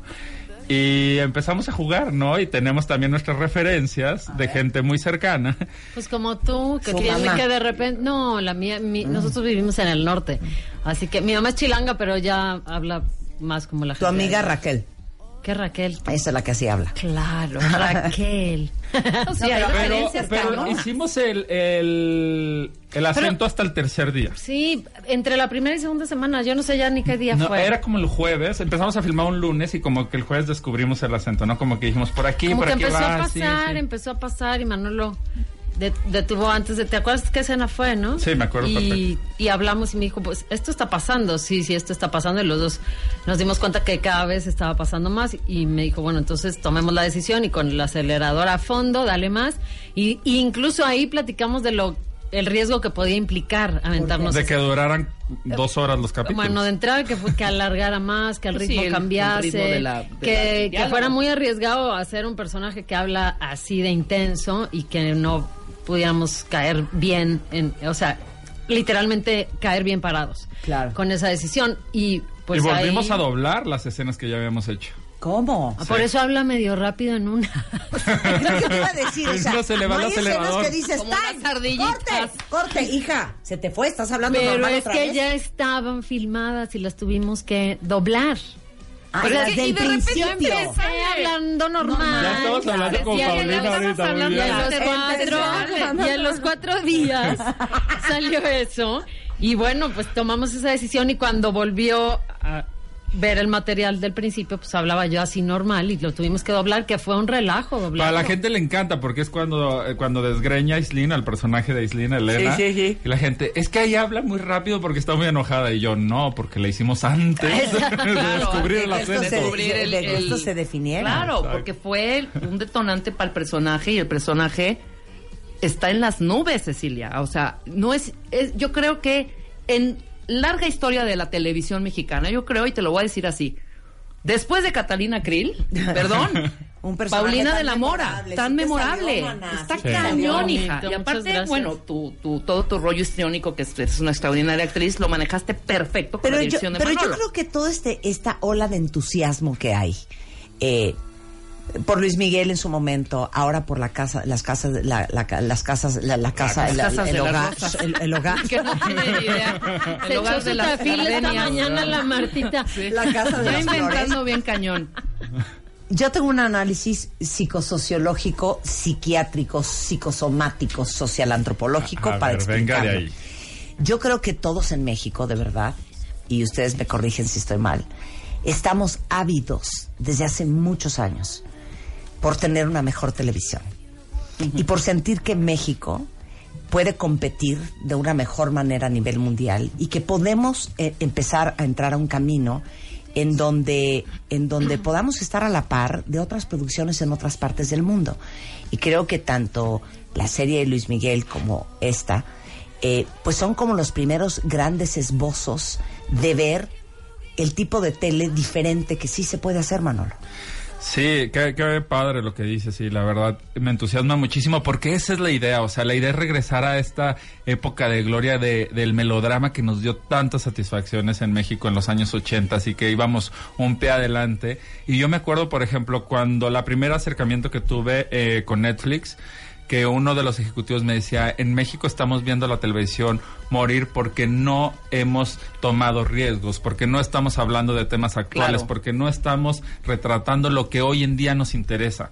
Y hoy en día nos interesa eso, aceptarnos, amarnos, entendernos, saber que todos somos diferentes, pero todos somos parte de una sociedad y que, y hay, que hay que ser tolerantes. Ese, ese es el gran éxito del personaje de Paulina de la Mora y se lo ponen a Cecilia en las redes sociales y nos entusiasma mucho que dicen, queremos tanto a Paulina porque Paulina no discrimina. Paulina se, tanto se lleva con las del cabaret como se lleva con el cacas, como que pregunta de las también. lomas. Y con los de las lomas. Y eso es, es muy importante decir, hemos cambiado y la televisión en México está cambiando y tenemos que retratar lo nuevo. Yo, yo sí te quiero, yo sí te quiero preguntar esto con, con total apertura, eh, porque muchos dirán, ay, no, nos falta mucho, o no, es que la iluminación, no, es que los valores de producción, no, bueno, es que el vestuario, no, es que el otro y el otro y el otro. Yo sí quiero que expliques qué tan complicado es hacer una serie de esta naturaleza. eh, cuando a lo mejor muchos de ustedes están acostumbrados a ver otras muchas series, que puede ser The Crown, puede ser Game of Thrones, puede ser eh, Downton Abbey, puede ser eh, House of Cards, que son series que de entrada traen presupuestos de millones y millones Claro. y millones de dólares. Game of Thrones entre 10 y 12 millones de dólares. Downton Abbey, Downton Abbey, la 7, más 8 barata. millones de dólares. O sea, son presupuestos millonarios. Las complejidades de hacer buena tele con esta restricción financiera tan importante que todavía existe no solamente en México, para toda Latinoamérica. Es, eso es muy, muy fuerte, saber que los presupuestos distan mucho de los otros países, saber que lo tenemos que hacer en equipo, saber que lo tenemos que hacer apoyándonos. Yo y, y tengo mis, mis retractores y mis haters en las redes sociales, pero yo lo que sí les digo es que nunca me he frenado ante un presupuesto. Nunca me he frenado a- ante una capacidad de, de espectadores en un teatro. Nunca me he frenado a que me digan, ahora tienes para hacer esta película 20 pesos o 20 millones. Claro. Pero, pero ¿cómo es? Porque me imagino que, por ejemplo, pe- pensemos en la más cara de todas, Game of Thrones, ¿no? Eh, no, Pues debe es- ser esta- delicioso. No, esta escena es en las montañas. Ya está, ya ok. ¿cómo son las montañas? Pues son verdes. Ah, pues entonces hay que volar a Escocia. Pues yo las Ok, hago en el y hay Ajusco. gente, hay gente, Claro. hay gente. ¿Cuánto hay? Un chingo. Ah, ¿cuántos son? Pues necesitamos tres mil extras. Todo eso sucede. Y esa sola escena puede val- valer 450 mil dólares. Bueno, pero ahí te va A lo ver, que Dan- yo pienso a de ver, eso. A ver. Por un lado, sí, está de... ¿Por qué me, suena, me resuena aquí el micrófono? No sé, esto, eh, tengo rebote, ¿verdad? Eh, po- por un lado, sí está padre que tengan acceso a todo eso, a toda esa enorme maquinaria de producción y, te- y que te permite volar, o sea, literal. Pero por otro lado, el, el tener un, un presupuesto mucho más recortado te permite creativamente resolver de otra forma Claro. que te exige trabajar así. Y eso hay que, hay que decirlo, en este país sucede constantemente. Los directores resuelven de manera creativa A y ver, las directoras claro, a también. ver, a ver, Sí. dame unas ¿Ves Spielberg resoluciones que tuviste durante la Casa de las Flores. Pues, es- Híjole, por ejemplo, la- las fiestas que Ajá, suceden en sí, la sí. Casa de las Flores, yo las sufría porque de repente era así de ¿cuándo ya los extras? No, pues ya están. ¿Te acuerdas Así. el Jeb, eh, el Jeb Bush? Había un extra que se parecía a Jeb Bush. Salía como en 80 tomas hasta que decían, ya no pasen al Jeb Bush, por favor. Bueno, y termina saliendo mi, eh, mi productor, Rafael Ley, en una escena, termina saliendo mi asistente. llama a tus cuates, empiezas a, a llamar a a tus amigos. ahí. Sí, claro. Porque tienes que hacer que las fiestas se, se vean grandes, entonces te tienes que empezar a cerrar en el cuadro y decir, no le muevas mucho a la cámara porque se ve muy vacía la mesa de allá, Sí, sí, claro. o, o muévela para acá, este, y empiezas a echar este mano de, de tus amistades. Justo un amigo que compartimos, Jaime González, ayer me decía, oye, ya iba a decir una grosería, pero me decía, oye, pelado, ¿por qué no me hablaste para mandarte más flores? O sea, me dice, porque te las hubiéramos mandado Alfonso y yo. Y digo, claro, pues esas cosas uno las tiene que solucionar porque no contamos con esos presupuestos, pero ojalá las cosas cambien. Exacto. Pero independientemente, Tenemos fe en que independientemente cambiarán. del presupuesto, dijiste algo muy importante que es esta No, parte pero de es que no te voy a arriesgar. decir, no, espérame, de no voy arriesgar. no, voy yo primero. No, espérame, En mi si programa ya hablo yo. rápido, nada más. La parte de no arriesgar, de que aquí en México no se arriesga por el producto, no se arriesga por las buenas historias. Yo no puedo concebir, y no sé si es cultural, por ejemplo, en Estados Unidos, que vaya un Larry David y un Seinfeld a presentar una serie en donde no se trata de nada. Y que los ejecutivos de la, de la cadena de televisión le apuesten, ¿sí me explicó? ¿De qué se trata tu producto? De nada. Va, lo compro. Seinfeld. ¿Sí me explico? Ese arriesgue aquí no existe. Aquí, si no presentas números antes de cuánto me va a redituar, no, hay manera. O las mismas historias que han tenido éxito los últimos años Pues y los esas son las que vuelven a contar y a contar. Bueno, cuántas veces nos hemos pitorreado de risa de la muchacha que se enamora del patrón y entonces era una muchacha de no sé qué pueblo, entonces ahora es la jefa y la dueña de la empresa. O sea, esa historia hasta Claro. que se cansaron. Pero algo tan real como una familia disfuncional, porque el 99.9% de nosotros venimos de familias disfuncionales, Claro. esa, esa realidad, eh, pues es parte del éxito de la Casa de las Flores, es la verdad. Sí, yo creo que justo tiene que ver con eso. Ayer, eh, ayer leía una crítica que decía algo muy padre, que decía, por fin dejamos de, de hablar, porque sí, eso, o sea, la Casa de las Flores habla de esta familia, que es una familia que le va muy bien, que vive en las lomas y eso, pero no se trata de que alguien quiera entrar aspiracionalmente a esta familia, al contrario, se trata de que esta familia se está desmoronando, está al colapso y está enfrentándose a sus miedos, a- a- a desintegrarse.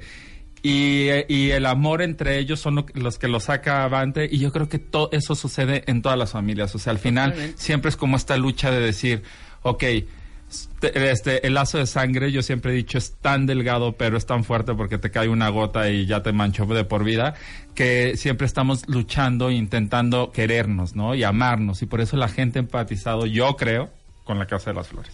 Wow. Bueno, regresando del corte, vamos a Rebeca y yo a hacer un casting para Manolo Caro.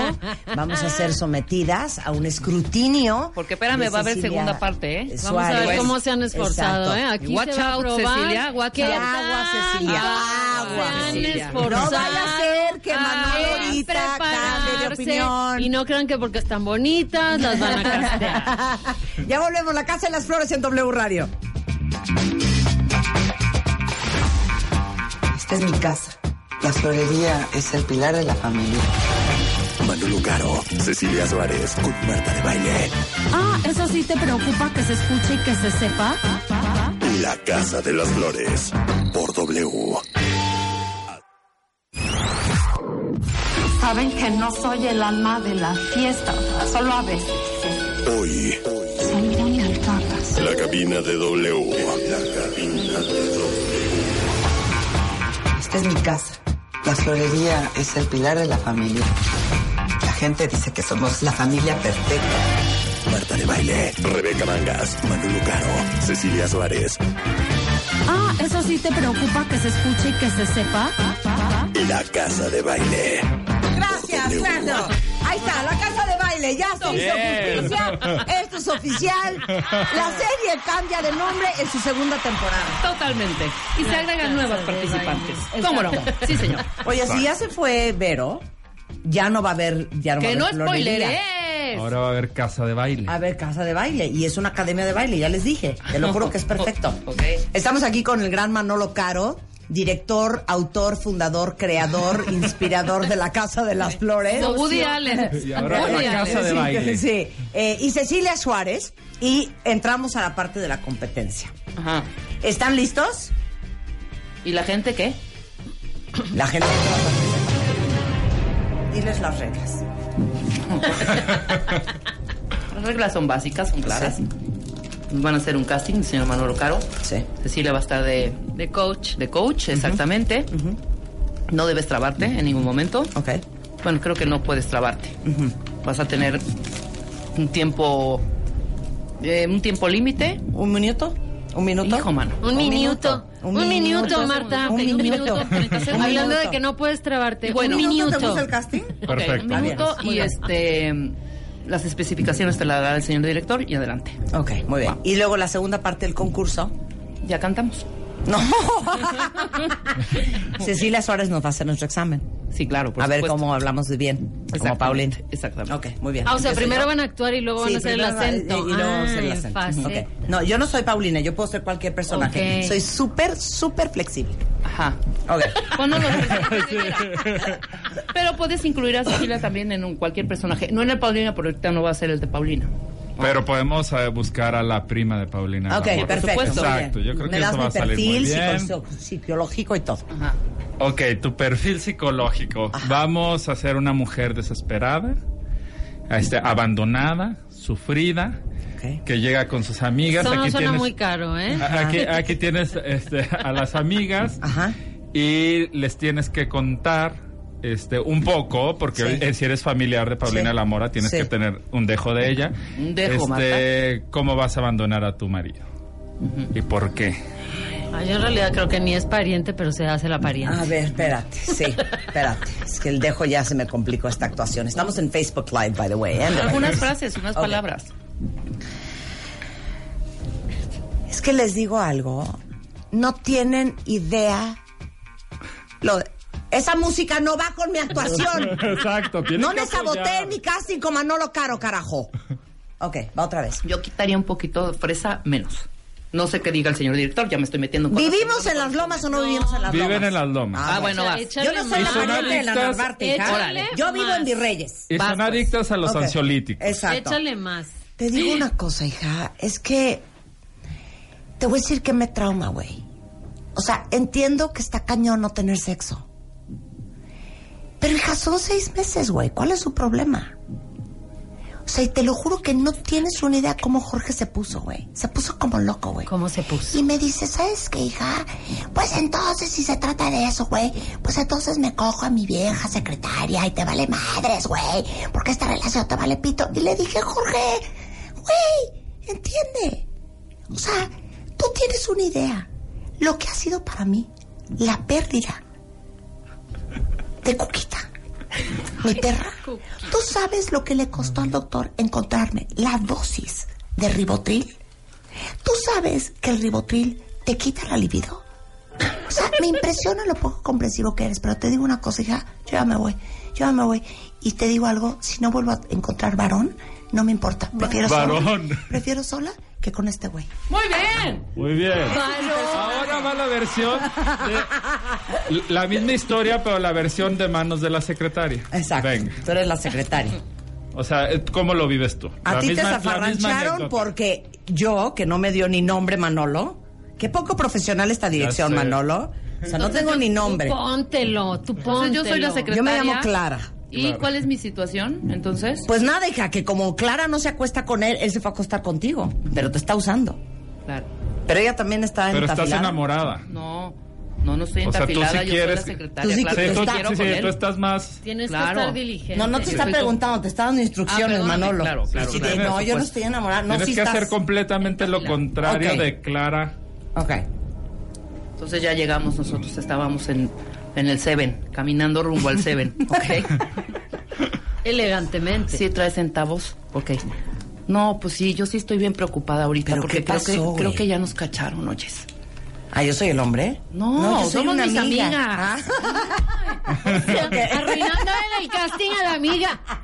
Ya nos Ok. cacharon, oyes, porque el, el otro día te acuerdas que te dije que Rodrigo iba a ir a dejar a sus hijos allá al, al colegio. ¿Cómo Rodrigo? Jorge, hija. Perdón, Rodrigo Jorge. Ay, Jorge Rodrigo. Rodrigo Jorge. Aquí le tenemos que decir Rodrigo. No puedo decir Jorge en ningún momento, Ok, entiéndelo. ok. Ok, entonces recibió un mensajito. Y en ese mensajito, la Era esposa. la esposa, sí, pero es que la Ay, esposa está bien perra. loca. Oye, es que yo creo que Es se que mete, quién sabe qué co- tanta cosa, Te digo Marta. una cosa, esa vieja está en- entafilado, yo no sé qué Pero se mete. tienes que hablar un como poquito como, drogada. yo, porque somos, ¿me entiendes? En Sí, un ambiente que así, tenemos, somos parientitas, tú y yo. Es que, ¿cuál es ese acento? Ay, ¿quieres un elote o algo? Porque sí ¿Pero estoy bien quieres un nerviosa. elote o algo? No. ¡Marta! ¡Me está arruinando, Marta, todo! O sea, no quiere que te quedes, Lo me queda bien, claro. estás Me queda saboteando, claro. ¿eh? Hazle, hazle, hazle la segunda tú. Tienen que hablar más lento. Ok. Más lento, Pero más- te Y digo- enuncien, Ok. enuncien. Ok, te voy a decir una cosa, hija. ¿Qué cosa? Mira, más vale Dios rogando que con el mazo Es dando. que yo digo, ya me dijo que sí se va a divorciar. Yo sí le voy a creer. Mira, mana, yo te voy a decir una cosa. Ay, no sabes todas las Más mañanas que, nada- le preparo que su yogur, que su fruta, que su papaya, que su Yo durazno. sé, En hija. su casa no le hace esas cosas las vie- la vieja. Pero te la digo vieja algo. está bien loca. Mira, el otro día yo escuché a Marta de baile ¿Y sabes qué dijo? Que solamente el 4% de los hombres con amante dejan a la mujer. Hija, no te hagas falsas ilusiones. No que quiero que te rompan el corazón. Qué barbaridad, no sé. Bueno, ¿sabes qué? Vamos a concentrarnos mejor en otra cosa y luego pensamos en Rodrigo. Vámonos. ¿Quieres un pingüino? Sí. Siento que estuvimos muy frágiles, Siento- Manolo. siento que podemos hacerlo muy mejor. Sí. Tú querías hacer de, Entonces de la a prima de. Paulina. Ese es nuestro ¿No fuerte. quieres hacer un musical? ¿Y Me encantaría hacer un musical. A ver qué van a cantar el día de hoy. Adelante. Uf, esa canción, ¿eh? Adelante. Vamos a adecuarlo. Así se ponen. Adelante. Vas. Enséñale a Manolo lo que traes, Vamos a hija. adecuarle Ok, la- bye. Ok, vas. Súbele. Vas. Manuel, tranquilo, no te voy a molestar. Porfa, danos un papel. La casa de las flores o cualquier obra de teatro. Manuel, la serie no se va a acabar. Netflix te va a rogar. La casa de las flores es un éxito ahora. Ya lo ves, la Vero es así. Si se va, nos quedamos aquí. Y la Paulina me da igual, porque la podemos imitar. Ahí está. O sea, No, lo suyo es la cantada. seguro, ¿eh? Lo Seguro. suyo es la cantada. Lo nuestro es la cantada. No se Lo nuestro es la cantada. confundan. Ok, ahora vamos a la fase 2. La fase Y aquí dos. juegan todos. El teléfono en cabina es De una vez, 51668900 01800 718 1414 Venga. El que mejor lo haga, Manolo Caro, les va a dar el papel del árbol en la siguiente obra que haga. ¿Ok? Exacto. ¿Ok? Exacto. Ahí está el teléfono. Primero va Rebeca, después voy yo y después No, van los cuentavientes. los Venga. cuentavientes. Abrimos las líneas y que se exprese el cuentaviente al aire. Ahora. 5166-8900. Ahora. Ok, 51668900 01800 718 1414 Yo digo que Vamos a ver quién imita mejor a Paulina. Que empiecen los No, empieza tú. Ándale, las notas Yo tengo un punto, vamos A a, ver, hacerlo Las notas vamos, tensas. vamos a hacerlo vas, real. Cecilia A ver, va a calificar, pero si Netflix se pone guapo y nos aprueba la segunda temporada, al cuentaviente que gane, sí lo vamos a invitar a que haga un papel. ¡Órale! Vamos a hacerlo realidad. Venga, las cosas como son. Así que anímese y marque. sí, cómprenos la segunda temporada. Pero, pero también concursamos Marta y yo. Va, perfecto. Pero no cobran porque van a salir No, no carísimos. cobramos, no cobramos. No cobramos. Pero mira, cabaret, mételas al cabaret. Uy, Mira, lo máximo verlas. mira, en el si quieres la hago de la mesera del cabaret. Danos un Exacto. dialoguito de así de tres segundos. Pero ¿cómo parece. dirías? Pues no sé, alguna cosa así. Así no de, sé. por ejemplo, ¿gusta algo de tomar? Ya, sí, ya. Es una aparición. Sí, claro. ok, ¿estamos listos? Totalmente. Ok, empieza Rebeca. Ok. oh, entonces no nos Bueno, danos indicaciones. Danos una indicación. Ya, Cecilia, no seas Tienen envidiosa. que hablar lento. Pero a ver cómo. Ok. Vela. y echar la voz para atrás, fresa. Es así un poco. Exactamente. Es que yo sí tengo una amiga que así habla. Pero es que creo que la estoy haciendo mal. Espérate. Veas, Y se agarran las sienes. Tienen que ver esto, estamos en Facebook. Live. Bórranos de aquí, no existimos. Es que de verdad te lo estoy diciendo, Marta. No llegó a dormir mi marido. Así podría ser. Calificación, calificación, calificación. No, sí lo hace bien, ¿eh? Vamos a darle Calificación. nueve. Claro, Nueve. nueve. Sí. Vas. Pero lo tienes Cero que hacer mental. bien conciertado. Ok. Concéntrate. Marta, ¿cómo no te va a salir? Le salió hace Por rato. favor. Sin payasear, hija. Ya No. dio lento. Y no digas groserías más que cuando es necesario. Ok. Mira, cabroncita, te voy a pedir un favor. Por favor. Deja a mi mamá en paz.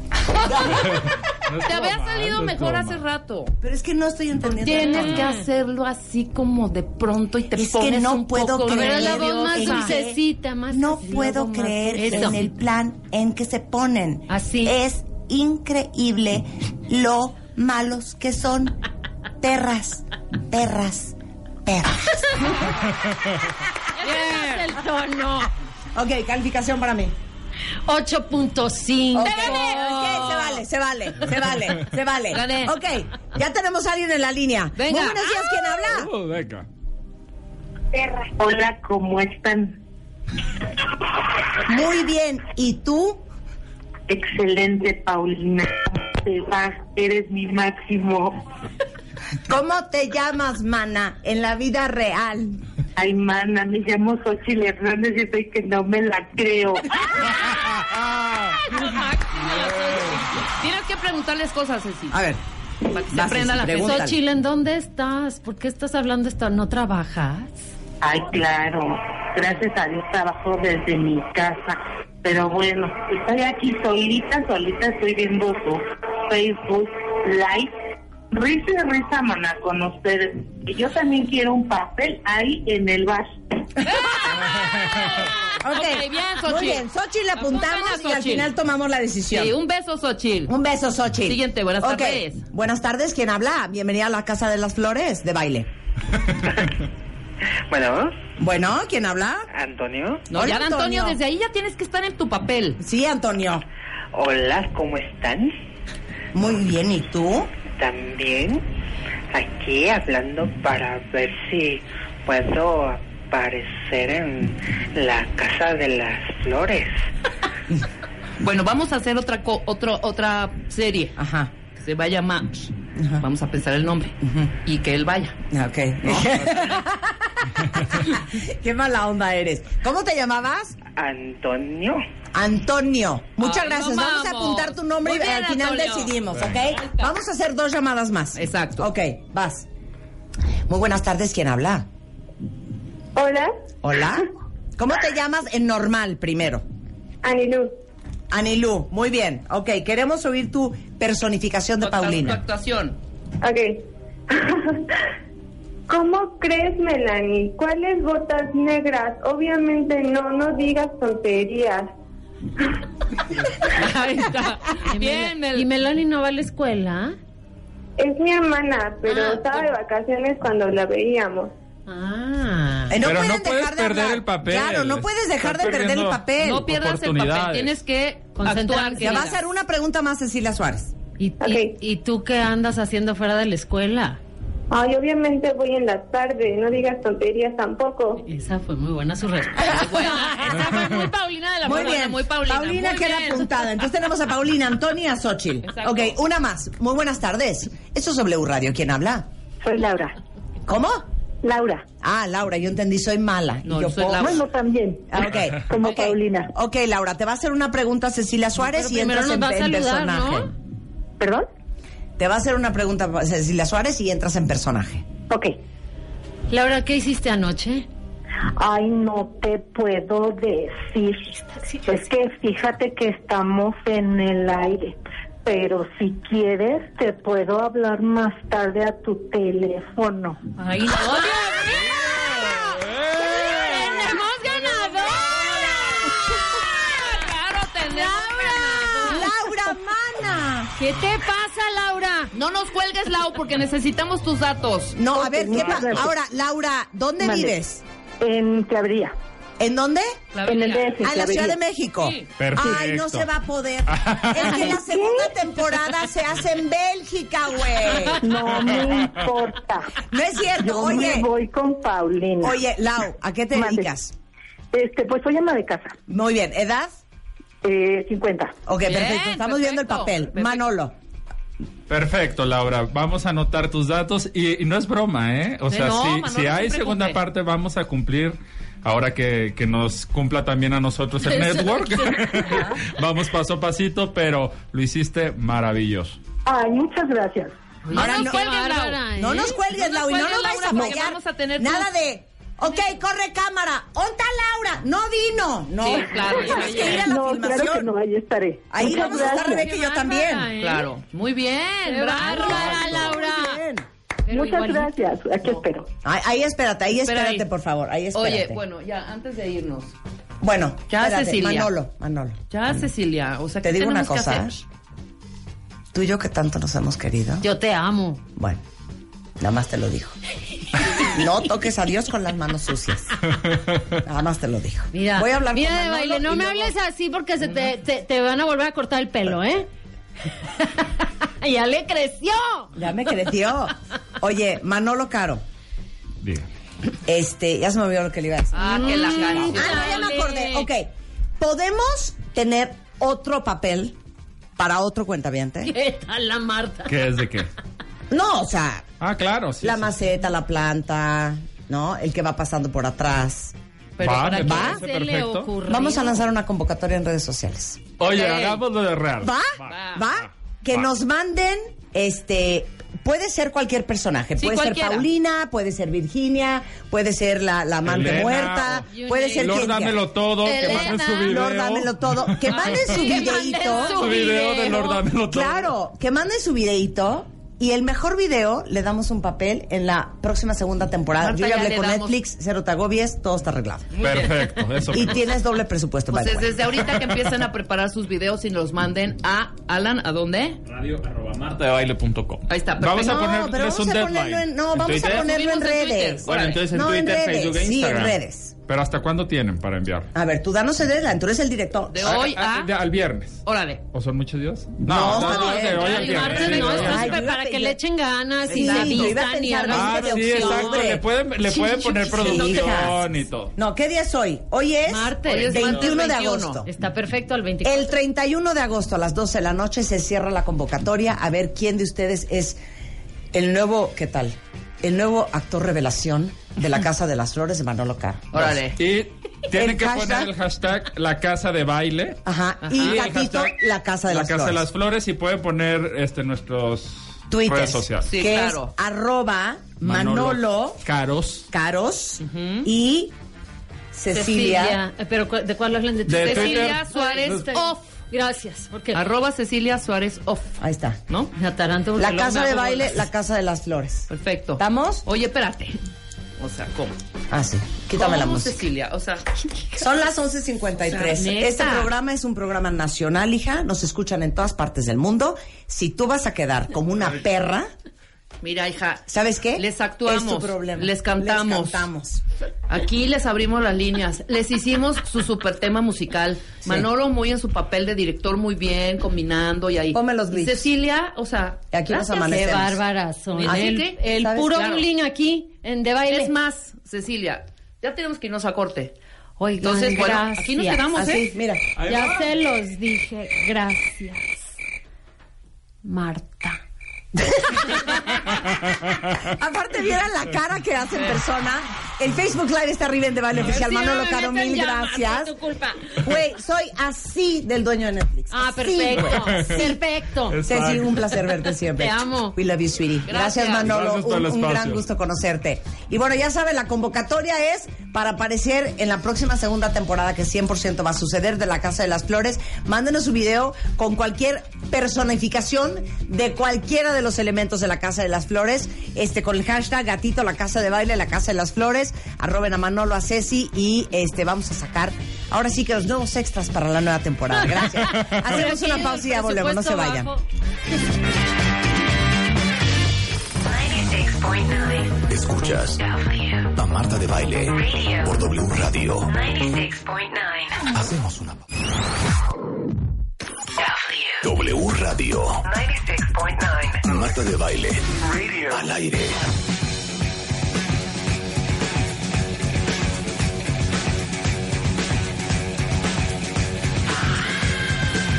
Dos de 34 de la tarde en W. Radio. Mario Guerra, déjame Ricardo, déjame Ricardo. Ahora sí no vamos a interrumpirte en ningún momento, Mario. No, no, está bien, no, vamos a platicar, vamos a platicar Bueno, ¿a quién les ha pasado?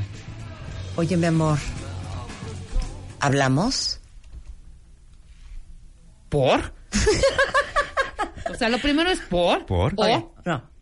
dime otra vez. Oye, mi amor, tenemos que hablar. ¿Y ahora qué pasó? ahora vas tú a mí. Marta, tenemos que hablar. Ahora qué desmadre vas a armar. ¿Ay qué? ¿Ay qué? Y luego te sigues, ¿no? Sí, ahí te No agarras. se te puede decir nada. No, es que sabes que yo decía que a veces con el día a día la conversación con la pareja se reduce a todas las transacciones y la operación de la vida juntos. Le hablaste al primero, sí, ¿qué te dijo tu mamá? Comemos Ujú. ahí el domingo, oye, ¿a quién le toca llevar no sé qué? Oye, Sí. ¿viste lo de las calificaciones? Sí. Güey, ¿ya hablaste de los boletos de avión? No manches, güey, hay que mandarle un regalo a tu primo que se casa. Esa es la conversación con tu pareja. Esa es la conversación. Y es una conversación que comunica cosas prácticas, pero no cosas importantes. ¿Para qué hablar con la pareja? Ustedes se preguntarán, sobre todo los que no les gusta, ¿no? A los que les da así como urticaria en cuanto su pareja les dice tenemos que hablar. Que también es muy, muy, muy afortunado andar diciendo tenemos que hablar. No, no tienen. Tú quieres hablar. Entonces, en lugar de decirle tenemos que hablar, o hoy fíjate, quiero hablar contigo, oye, quiero hablar contigo. El tono de voz es importante, pero bueno, ¿para qué hablar con la pareja? Hablar porque las relaciones de pareja son sociales y todo lo social se fundamenta en el lenguaje. Entonces, las cosas se arreglan y se descomponen a través de la presencia o ausencia del lenguaje y cómo el lenguaje se maneje. Hablamos no solamente para hacer reclamos o, como dice Marta, para las transacciones cotidianas. Hablamos para expresar afecto, admiración, compartir ideas, opiniones, puntos de vista, sueños, proyectos, llegar a acuerdos, hacer planes, pedir consejo, obtener consuelo, aliento, resolver problemas comunes, pero sobre todo, sobre todo hablamos para ser escuchados por quien dice que nos ama. Esa es la principal razón que queremos al hablar con la pareja, que nos escuche, que le importe lo que tenemos que decirle, aunque de entrada no le importe, pero que le sea importante porque para mí es importante lo que, lo que tengo que contarle. ¿De qué hablamos en una relación de pareja? De tres cosas fundamentales. De lo que quieres, de lo que piensas y de lo que sientes. Hablamos de lo de cada uno y hablamos de lo de los dos y hablamos del pasado, del presente y del futuro. Ahora, los que no les gusta hablar están pensando, Mario, ¿por qué mi pareja insiste que tenemos que hablar? A mí ya me parece fastidioso porque siempre que hablamos, siempre que hablamos, el arma de tos, siempre que hablamos, este, hay pancho. A ver, eh, ¿por qué hablar con tu pareja? ¿Por qué insiste tanto tu pareja en hablar? Primero, porque seguro algo quiere o algo necesita. Y se supone que tú eres la persona o que le puede resolver el problema, o si no se lo puede resolver, se supone que eres quien quiere escuchar sus problemas. Tu pareja insiste en hablar porque, aunque creas que ya hablaron, a lo mejor tu pareja no se ha sentido escuchado o escuchada, o no se han cumplido los acuerdos. Porque una cosa es que tu pareja hable, y otra cosa es que tú estés con la mirada al vacío, dándole el avión, y cuando te acaba de decir lo que te dijo, tú le dices sí, no, o pues no sé, como veas, o no opines, ¿no? Cosas tan simples como tu pareja te dice, oye, ¿cómo ves que me pongo? ¿Me pongo esto, me pongo el otro? Pues ya lo que quieras, X, va y da igual. Ya en esa pequeña conversación que se dio, hay un mensaje, me vales, me vale cómo te veas, me vale si tienes frío, me vale si tienes calor. Tu pareja insiste tanto en hablar y te parece fastidioso porque hay cosas que no se han hablado de cosas que han pasado. Por ejemplo, infidelidades. Por ejemplo, temas de familia política, cosas que han estado guardados. Sexo, de ese no, casi no se habla del sexo. Dinero. Y entonces a lo mejor insiste porque hay cosas que quiere arreglar. En ese tema de la infidelidad, muchas parejas eh, eh, sobre, sobreponerse a una infidelidad no es tan sencillo como ya pasó y ya muere y ya olvídate de todo. Las personas quieren saber qué pasó, cuándo lo conociste o la conociste, cuándo se veían, dónde estaban, a qué horas, por qué, a dónde iban, de dónde venían. Oye, aquellas vacaciones entonces que me dijiste ese viaje de negocios no era viaje de negocios. Y cuando llegabas tarde entonces te ibas, y a dónde te ibas y cómo te ibas. Claro, las personas no, qui- no quieren contar porque dicen yo quiero echarle tierra al asunto. Pero, pero queremos saber, queremos saber en dónde estoy colocado, dónde colocaste a la otra persona y dónde estás tú ahorita. Porque lo que quiero saber es si de verdad tienes la conciencia de que esto me lastimó y si de verdad estás dispuesto o dispuesta a que esto no vuelva a ocurrir entre nosotros. Cuando alguien dice, mira, ¿sabes qué? Ya vas a empezar otra vez, ya te dije, ¿ves cómo no lo puedes superar?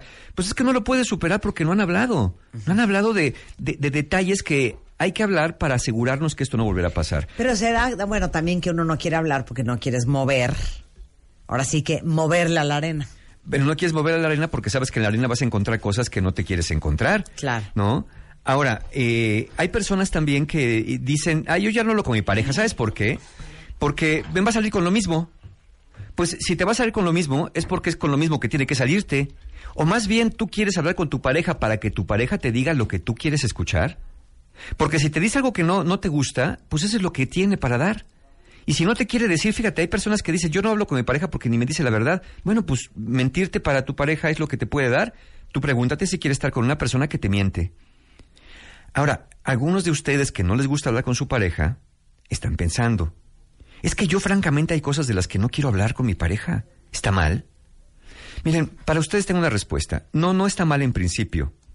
Pero se supone que una pareja que con la que quieres compartir tu vida, también quieres compartir la historia de tu vida. Es verdad que hay cosas privadas, sí es cierto. Y es cierto que hay cosas que ni tú quieres recordar, también es cierto. Por ejemplo, abusos de la infancia, pérdidas o mala relación con tus padres.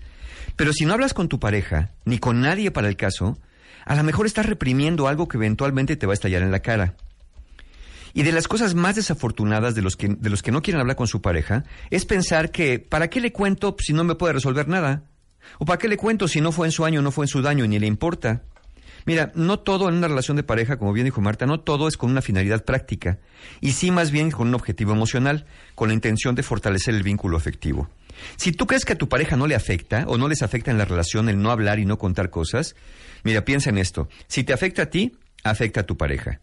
Y si algo es muy importante y dices que ni a ti te afecta, entonces, si de veras no te afectara, ni siquiera lo recordarías y no tendrías necesidad de decir Claro. que no te afecta. Exacto. Hay un estudio que se publicó en el 2014 en la revista Frontiers in Psychology y dice que poder etiquetar y nombrar las emociones disminuye sustancialmente la intensidad y nos permite afrontar la situación de mejor manera. Es decir, sí, sí sirve hablar con la pareja porque se supone que es la persona que nos va a escuchar. Ahora, si ustedes piensan, bueno, entonces hay que decírselo todo, todo así, de mi primer beso, mi No. primer... No, a ver, no, pero hazte una pregunta. ¿Por qué no? Más bien pregúntate, ¿por qué callas lo que quieres callar? Hay cosas privadas, sí es cierto, y cosas que dices, ay, no le voy a contar mi primer día del kinder. Pues, ¿por qué no? ¿Por qué no? No, no es que se lo tengas que contar, ¿eh? Nada más hazte la pregunta, ¿por qué no le quiero contar esto? ¿Qué temo? ¿Temo al juicio? ¿Temo a la crítica? ¿O temo a la consecuencia, como decía Marta? Si le escarbo a las arenas, ve tú a saber que salgan las arenas, que a lo mejor me va peor. No se trata de que se sienten un día a contarse todo y a ventearse todo el pasado. Pero lo que venga a cuento no debería reprimirse. Acuérdense de los componentes de la relación de pareja, que son amor, romance, intimidad y compromiso. Las conversaciones y las autorrevelaciones son parte de, de la intimidad y eso se va dando lentamente. Nos vamos contando cosas. ¿Por qué la pareja ya no quiere hablar contigo? Porque ya algunos que te insistían, tenemos que hablar, tenemos que hablar, tenemos que hablar. Un día ya no te dijeron nada y tú dices, ay, hasta que se quedó en paz. Bueno, no tengas tanta confianza. Se quedó en paz porque ya como que te perdió la fe. Porque ya ha intentado hasta el cansancio y al final o te niegas, o contestas con evasivas, o te la pasas mintiendo. A lo mejor ya no quiere hablar contigo porque ya no se cumplen los acuerdos o no llegan a ninguno. Entonces tu pareja siente que le ves la cara, que es tu burla o que de plano no te importa. Entonces ahí es donde la, persona te- como que te pierde la fe y dice, yo ya no quiero, ya no le voy a insistir. Es cuando la pareja dice, mire, cuando tu pareja diga lo siguiente, preocúpate. Aguas. Porque la separación viene no tarda. Cuando tu pareja dice, ¿sabes qué? Haz lo que te dé la gana. Yo ya no te voy a decir nada. Cuando ya le empieza a valer, ahí sí van a ver si no se asustan. Y si de veras ya no te dice nada, está acumulando resentimiento y está teniendo una actitud quizá de agresión pasiva producto de tu negativa de hablar o de tu negativa de cooperar en la relación que después les va a explotar a los dos y esa relación no augura que vaya a acabar bien. No de la nada se le quitaron las ganas de hablar, más bien ya como que se hartó. Mira, aquí está para muestra un botón.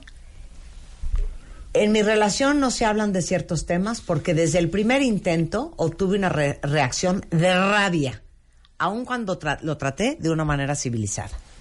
Entonces, nuestro querido cuentaviente Héctor, a lo mejor tratará tres, cuatro, cinco veces más, pero un día se va a alcanzar.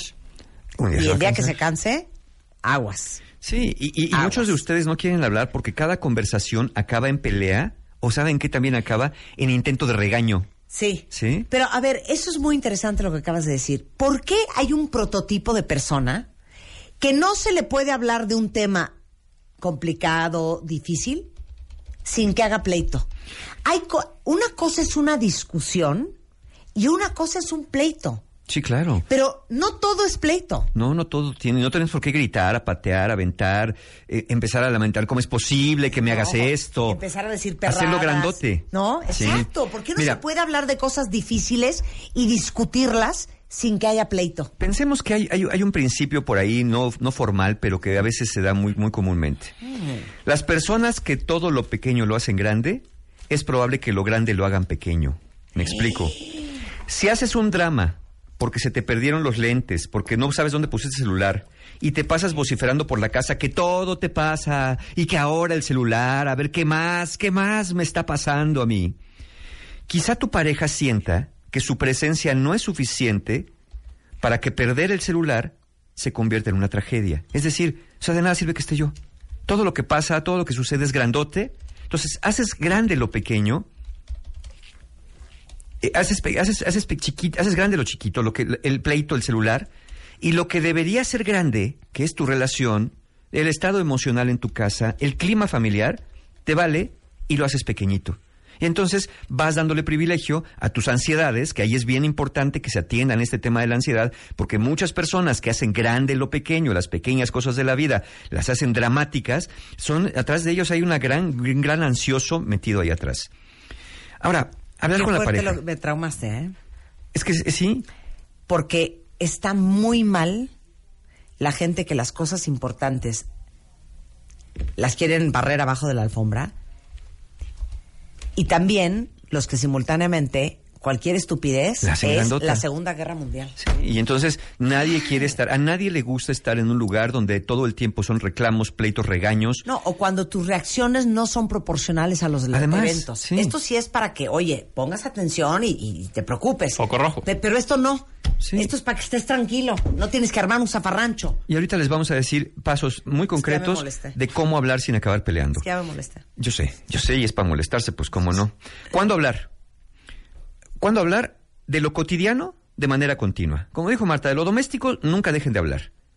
De los problemas, cuando surjan, sin prisa y sin tener que agotar el tema en una sola sesión, especialmente si el tema es delicado. Hay por ahí una máxima que dice, nunca se vayan a la cama enojados. Y yo digo, si ya están muy tarde en la noche discutiendo, váyanse a dormir y hablen al día siguiente, porque muchas personas se pasan a las 3, 4 y 5 de la mañana discutiendo y a veces por agotamiento acaban por decir que sí a algo que no querían o acaban por no no ponerse de acuerdo en algo. Entonces no no tienen que se pueden ir a la cama enojados, nada más no odiándose y decir, ok, mañana le seguimos. Beso de buenas noches, órale. O no tengo ganas, pero mañana seguimos. Y seguir hablando del tema.